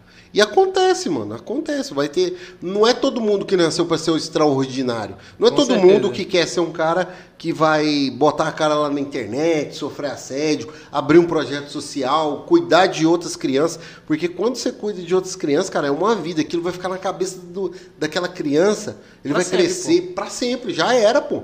Ah, eu treinei com o professor tal, que hoje Comecei mora no com ele. Rio, faz aquilo. E fica, pô. Quantas pessoas você lembra lá da tua infância que te ajudou em alguma coisa? Eu lembro da minha tiazinha lá da escola, do pré, eu lembro das professoras da escola bíblica dominical, eu lembro Uhum. de várias pessoas assim que marcaram, né, a história. O projeto social é incrível para introduzir as crianças no esporte, para que eles tenham aí uma opção, né, cara? Pô, parabéns mesmo, mano. E outra coisa, cara, que um dos fatores que, pra mim, o projeto, todo projeto social é incrível. Principalmente no jiu-jitsu. Eu já levei lá no projeto social advogado, juiz, Legal. doutor. Você tá entendendo? Ou seja, as crianças entendem que dentro do tatame todo mundo é igual, independente da classe financeira. O que muda é só a faixa. O entendeu? esporte faz isso, cara. Então as crianças entendem que elas vão conseguir chegar em qualquer lugar se elas se dedicarem, estudarem e trabalharem pra isso. Então, assim, é, pô, é muito da hora ver as crianças rolando com um policial. Comunidade, o Smith ele- já foi pro show treino lá, o negão. Não, não, não é bom rolar com o Smith, não, galera. Depois que o negão foi embora, eu falei, você sabia que ele era policial, né? Então, tipo assim, tem muito moleque que o pai tá preso. Caraca, Que, o irmão tá preso, que o irmão assalta. Te- Entendeu? projeto social Eu tem sei, essas realidades, né? Tem. Então os moleques entenderam que, que a policial não é vilão. Ele, você tá entendendo? E só com o projeto social a gente consegue introduzir isso na prática pra criança. Ele- Então a criança aprende a respeitar o faixa preta, aí descobre que faixa preta é um policial. Automaticamente ele começa a respeitar o policial também, porque entende que. Você tá entendendo? Sim, com certeza. E gente- isso a gente vai passando pras crianças aos poucos. Essa interação do esporte com, com as profissões e a sociedade é muito legal, porque assim, acontece muito da gente. Quantas vezes eu rolei com. Ah, ele treinava no Good Guys, o Calisto. Calisto. Aí um dia lá e pô, falei, rapaz, esse negócio é duro pra caramba, vou dar uma porrada nele e tal, pá, aquele negócio todo rola. E vai, fala, rapaz, não dá não, aqui só empata, mano. Aí depois eu descobri, ele é delegado, pô. Eu falei, vixe, quase que eu Quase vou eu- preso se eu dou porrada. nele. Quase que eu fiz besteira. Quase que eu fiz besteira. Mas assim, lá na nossa academia, cara, é muito legal isso, porque assim, tem bastante sargento PM, tenente, Uhum. oficial e tal. É, é bem, é bem interessante isso. E é o que você falou, diferencia a faixa, né, mano? Não tem muito essa parada de respeitar o cara pelo que ele faz fora do tatame. Tem cara menos graduado do que eu, que eu vou ter que cobrir ele na porrada e de repente ele é alguma coisa importante aí e faz parte. Faz parte. Faz parte. Todo ó, mundo é igual ali. Exatamente. Quantos caras não me meteram a porrada? Eu apanho até hoje. Ah, tô... A gente apanha até hoje. A Uma coisa que eu vai tava falando, apanhando, com, pô. falando com um rapaz meu. Bicho, o jiu-jitsu nunca fica mais fácil. Nunca. Ixi. Ah, o faixa preta ele não apanha. Aham, Ah, já, vai. Tu, tu já, foi em já foi em treino de faixa preta? Tem faixa preta que apanha mais que faixa branca, pô. É. Faz a força dobrada. Ou seja, nunca fica mais fácil, a gente fica mais forte. A gente Eu- aprende a apanhar. Eu costumo dizer, Eduardo, cada vez que a gente vai graduando, o alvo nas costas vai aumentando, Vai pô. aumentando. Porque, tipo assim, hoje você é roxa, né? Aí a galera que é branca quer te quebrar. Os azul quer te quebrar. Os outros roxa quer te quebrar. O marrom não, Aí- não aí vai, cê- não vai deixar eu fazendo. não- vai, nunca. Vai me quebrar também. Aí você pega, tipo, um marrom que sou eu. Os- Aí eu tenho os roxos, tenho os azul, tenho os brancos, tem a galera juvenil, tudinho. E essa molecada vem querendo te matar. Aí quando for faixa preta, tem um resto tudinho pra trás, mais os pretos. Aí, mano, Nunca melhora. nunca melhora. Não é que piora, não fica mais fácil, né? A gente fica mais forte. A ideia é essa, né?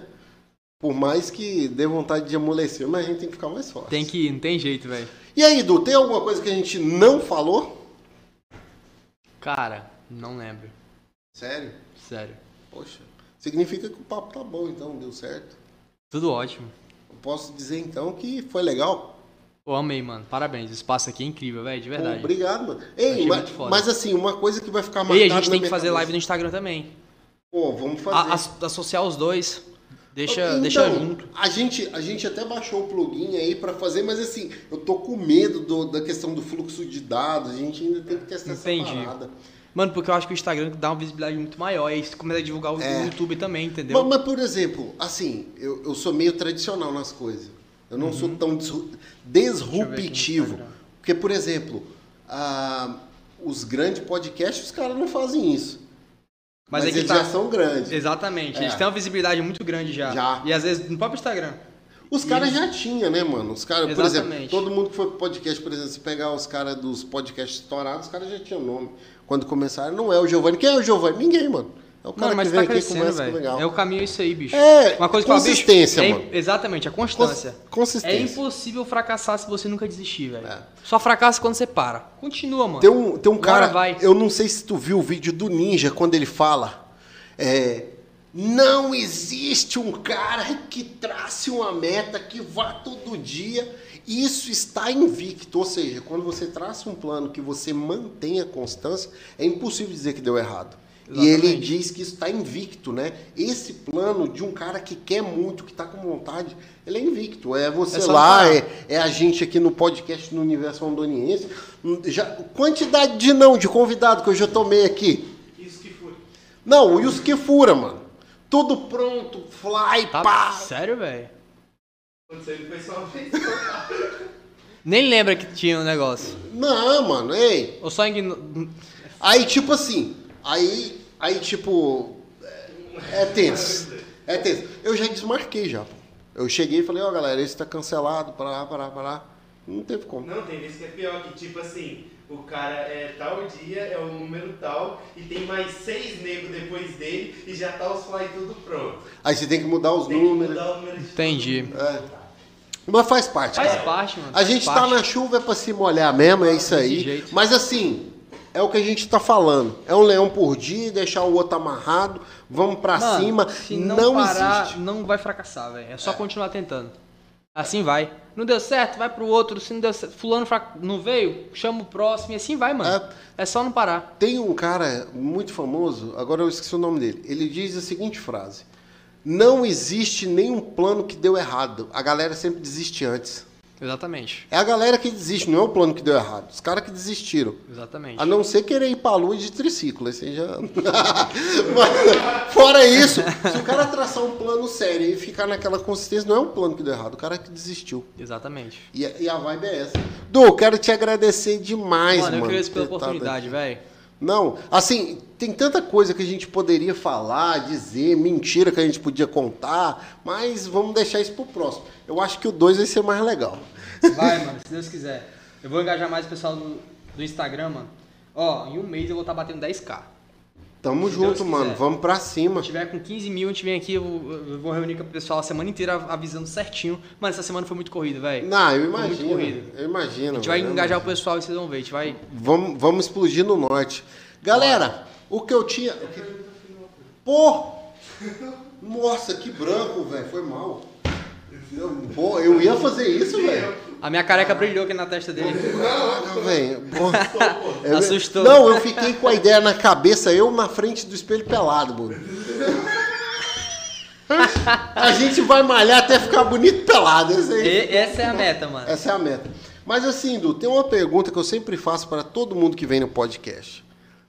Se você tivesse que deixar uma mensagem que fosse chegar a todo rondoniense e a todos os lares de Rondônia, que mensagem seria essa? Não pare por nada. A vida é difícil pra todo mundo. Tanto pro pobre quanto às vezes pro filho de um rico que se suicida. A vida é difícil pra todo mundo. Todo mundo tem, tem problemas, tem dificuldade. É só não parar. Continua caminhando. Cara, a vida é muito linda pra, pra, pra desperdiçar ela fazendo nada, entendeu? Massa. Continua caminhando, vai dar certo.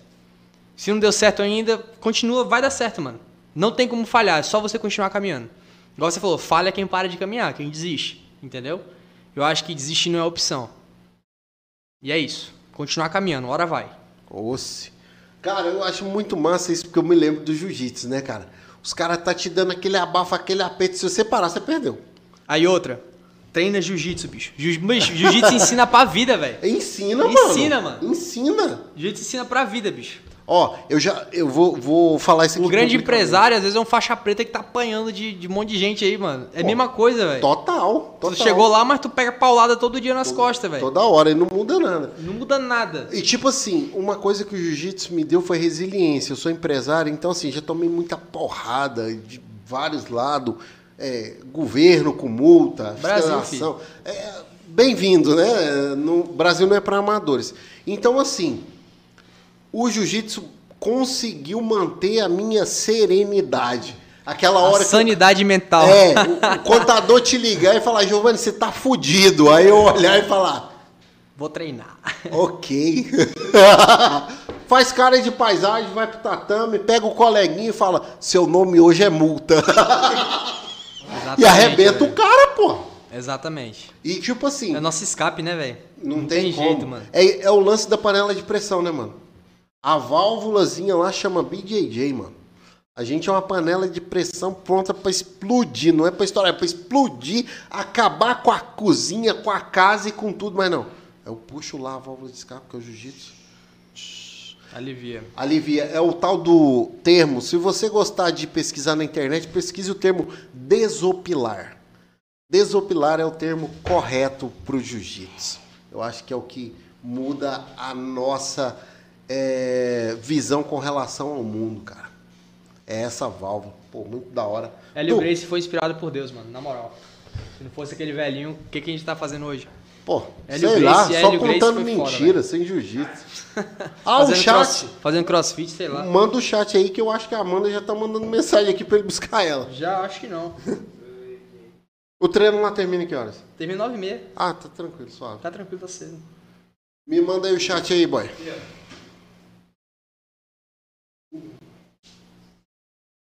O problema é que quando o tema é jiu-jitsu, Eduardo, eu sempre falo mais que o convidado. Minha mulher me chama de Faustão. Como assim? Você parece o Faustão, não deixa o convidado e falar. Tem, parece o Vilela. Vilela é osso. Ó, André Henrico Brito, Progresso Eterno, tamo junto. A Amanda mandou um salve aqui, show. Antônio Júnior, o A Faixa Branca faz parte. Certeza. Total, Low Cash Place, parabéns Universo Rondoniense, sucesso total. Tamo junto. Ah, ele falou- mandou um salve aqui pro Eduardo Gomes. Ou o, o Pulgão lá, o Paraguaçu lá, eu sempre chamo ele de Pulgão, mas é Carlos. Carlos Paraguaçu mandou um salve. Cleito, lava o cabelo É do o Eduardo. Cleitinho. Poxa. Como lavar o cabelo. Eu te quebro, Brian. Ele que vai comigo pra São Paulo. É- É, o Cleitinho. Ernils, Ernilson Sabino, o Brabo. Parabéns, Giovanni. Podcast sensacional. Breno Kendes. Poxa, é o professor Breno, faixa preta lá de Paraná. Pô, tava assistindo a gente. Salve, professor. Obrigado aí pela audiência. Ah, esse aqui eu não sei quem é, não. M4 Jeff. E, ah, tá. Deve ser o Jefferson lá do, do projeto social. E aí? Certeza. Oh, meu Deus. Vou mandar um salve pro Goiás aqui. Jean Rocha, acabou de. Agora? Ah, é, agora. Mandou um salve aí. Salve, Jean. Tamo junto, irmão. E é isso, velho. Eu acho que o que eu tinha pra falar hoje era isso. Fechou. Ó, no próximo prometo trazer mais gente, tá bom? Não, tamo Bora- junto, bora- mano. Bora engajar esse negócio. Ma- Pra mim, Tem que ma- dar certo, velho. Tem que explodir Como é que é? negócio. Aqui é muito bom, mano. A maior, como é que eu posso falar? A maior satisfação é te receber aqui, mano. Obrigado, Uma satisfação total. Tamo junto, E hein? assim, quando você for influencer digital de milhões, lembra da gente. Hoje você, hoje você tá na casa dos milhares. Quando for de milhões, lembra de Se nós. Deus quiser, vamos chegar lá, mano. É nós, vamos pra cima, vamos bater o Cristiano Ronaldo. Sou o melhor. Posso até não ser, mas na minha cabeça. Mas minha cabeça sou melhor. Vamos tomar um hate por causa disso. Mas galera, o que eu tinha pra falar hoje era isso. Universo Rondoniense, segunda-feira eu tô aqui com a doutora Jéssica Iara, que é a esposa do Carlos Paraguaçu. Ela é fonoaudióloga e empresária. Ela vai compartilhar a necessidade de uma de, de uma fono, de um acompanhamento de uma fonoaudióloga e também contar a experiência dela enquanto empresária do ramo da saúde, né? Aqui no nosso estado, como que é a taxação de imposto, qual que é os BO, exigência, alvará, enfim. Não, não desiste de assistir, gente. É, é a mulher do pulgão? É a mulher do Pugão. Pô, que da hora. Ela é top. E aí, galera, então, o que eu tinha pra falar hoje era isso. Até segunda-feira no nosso próximo episódio. Tamo junto. Rumo ao topo! Universo Valeu. Rondoniense. Valeu. Junto.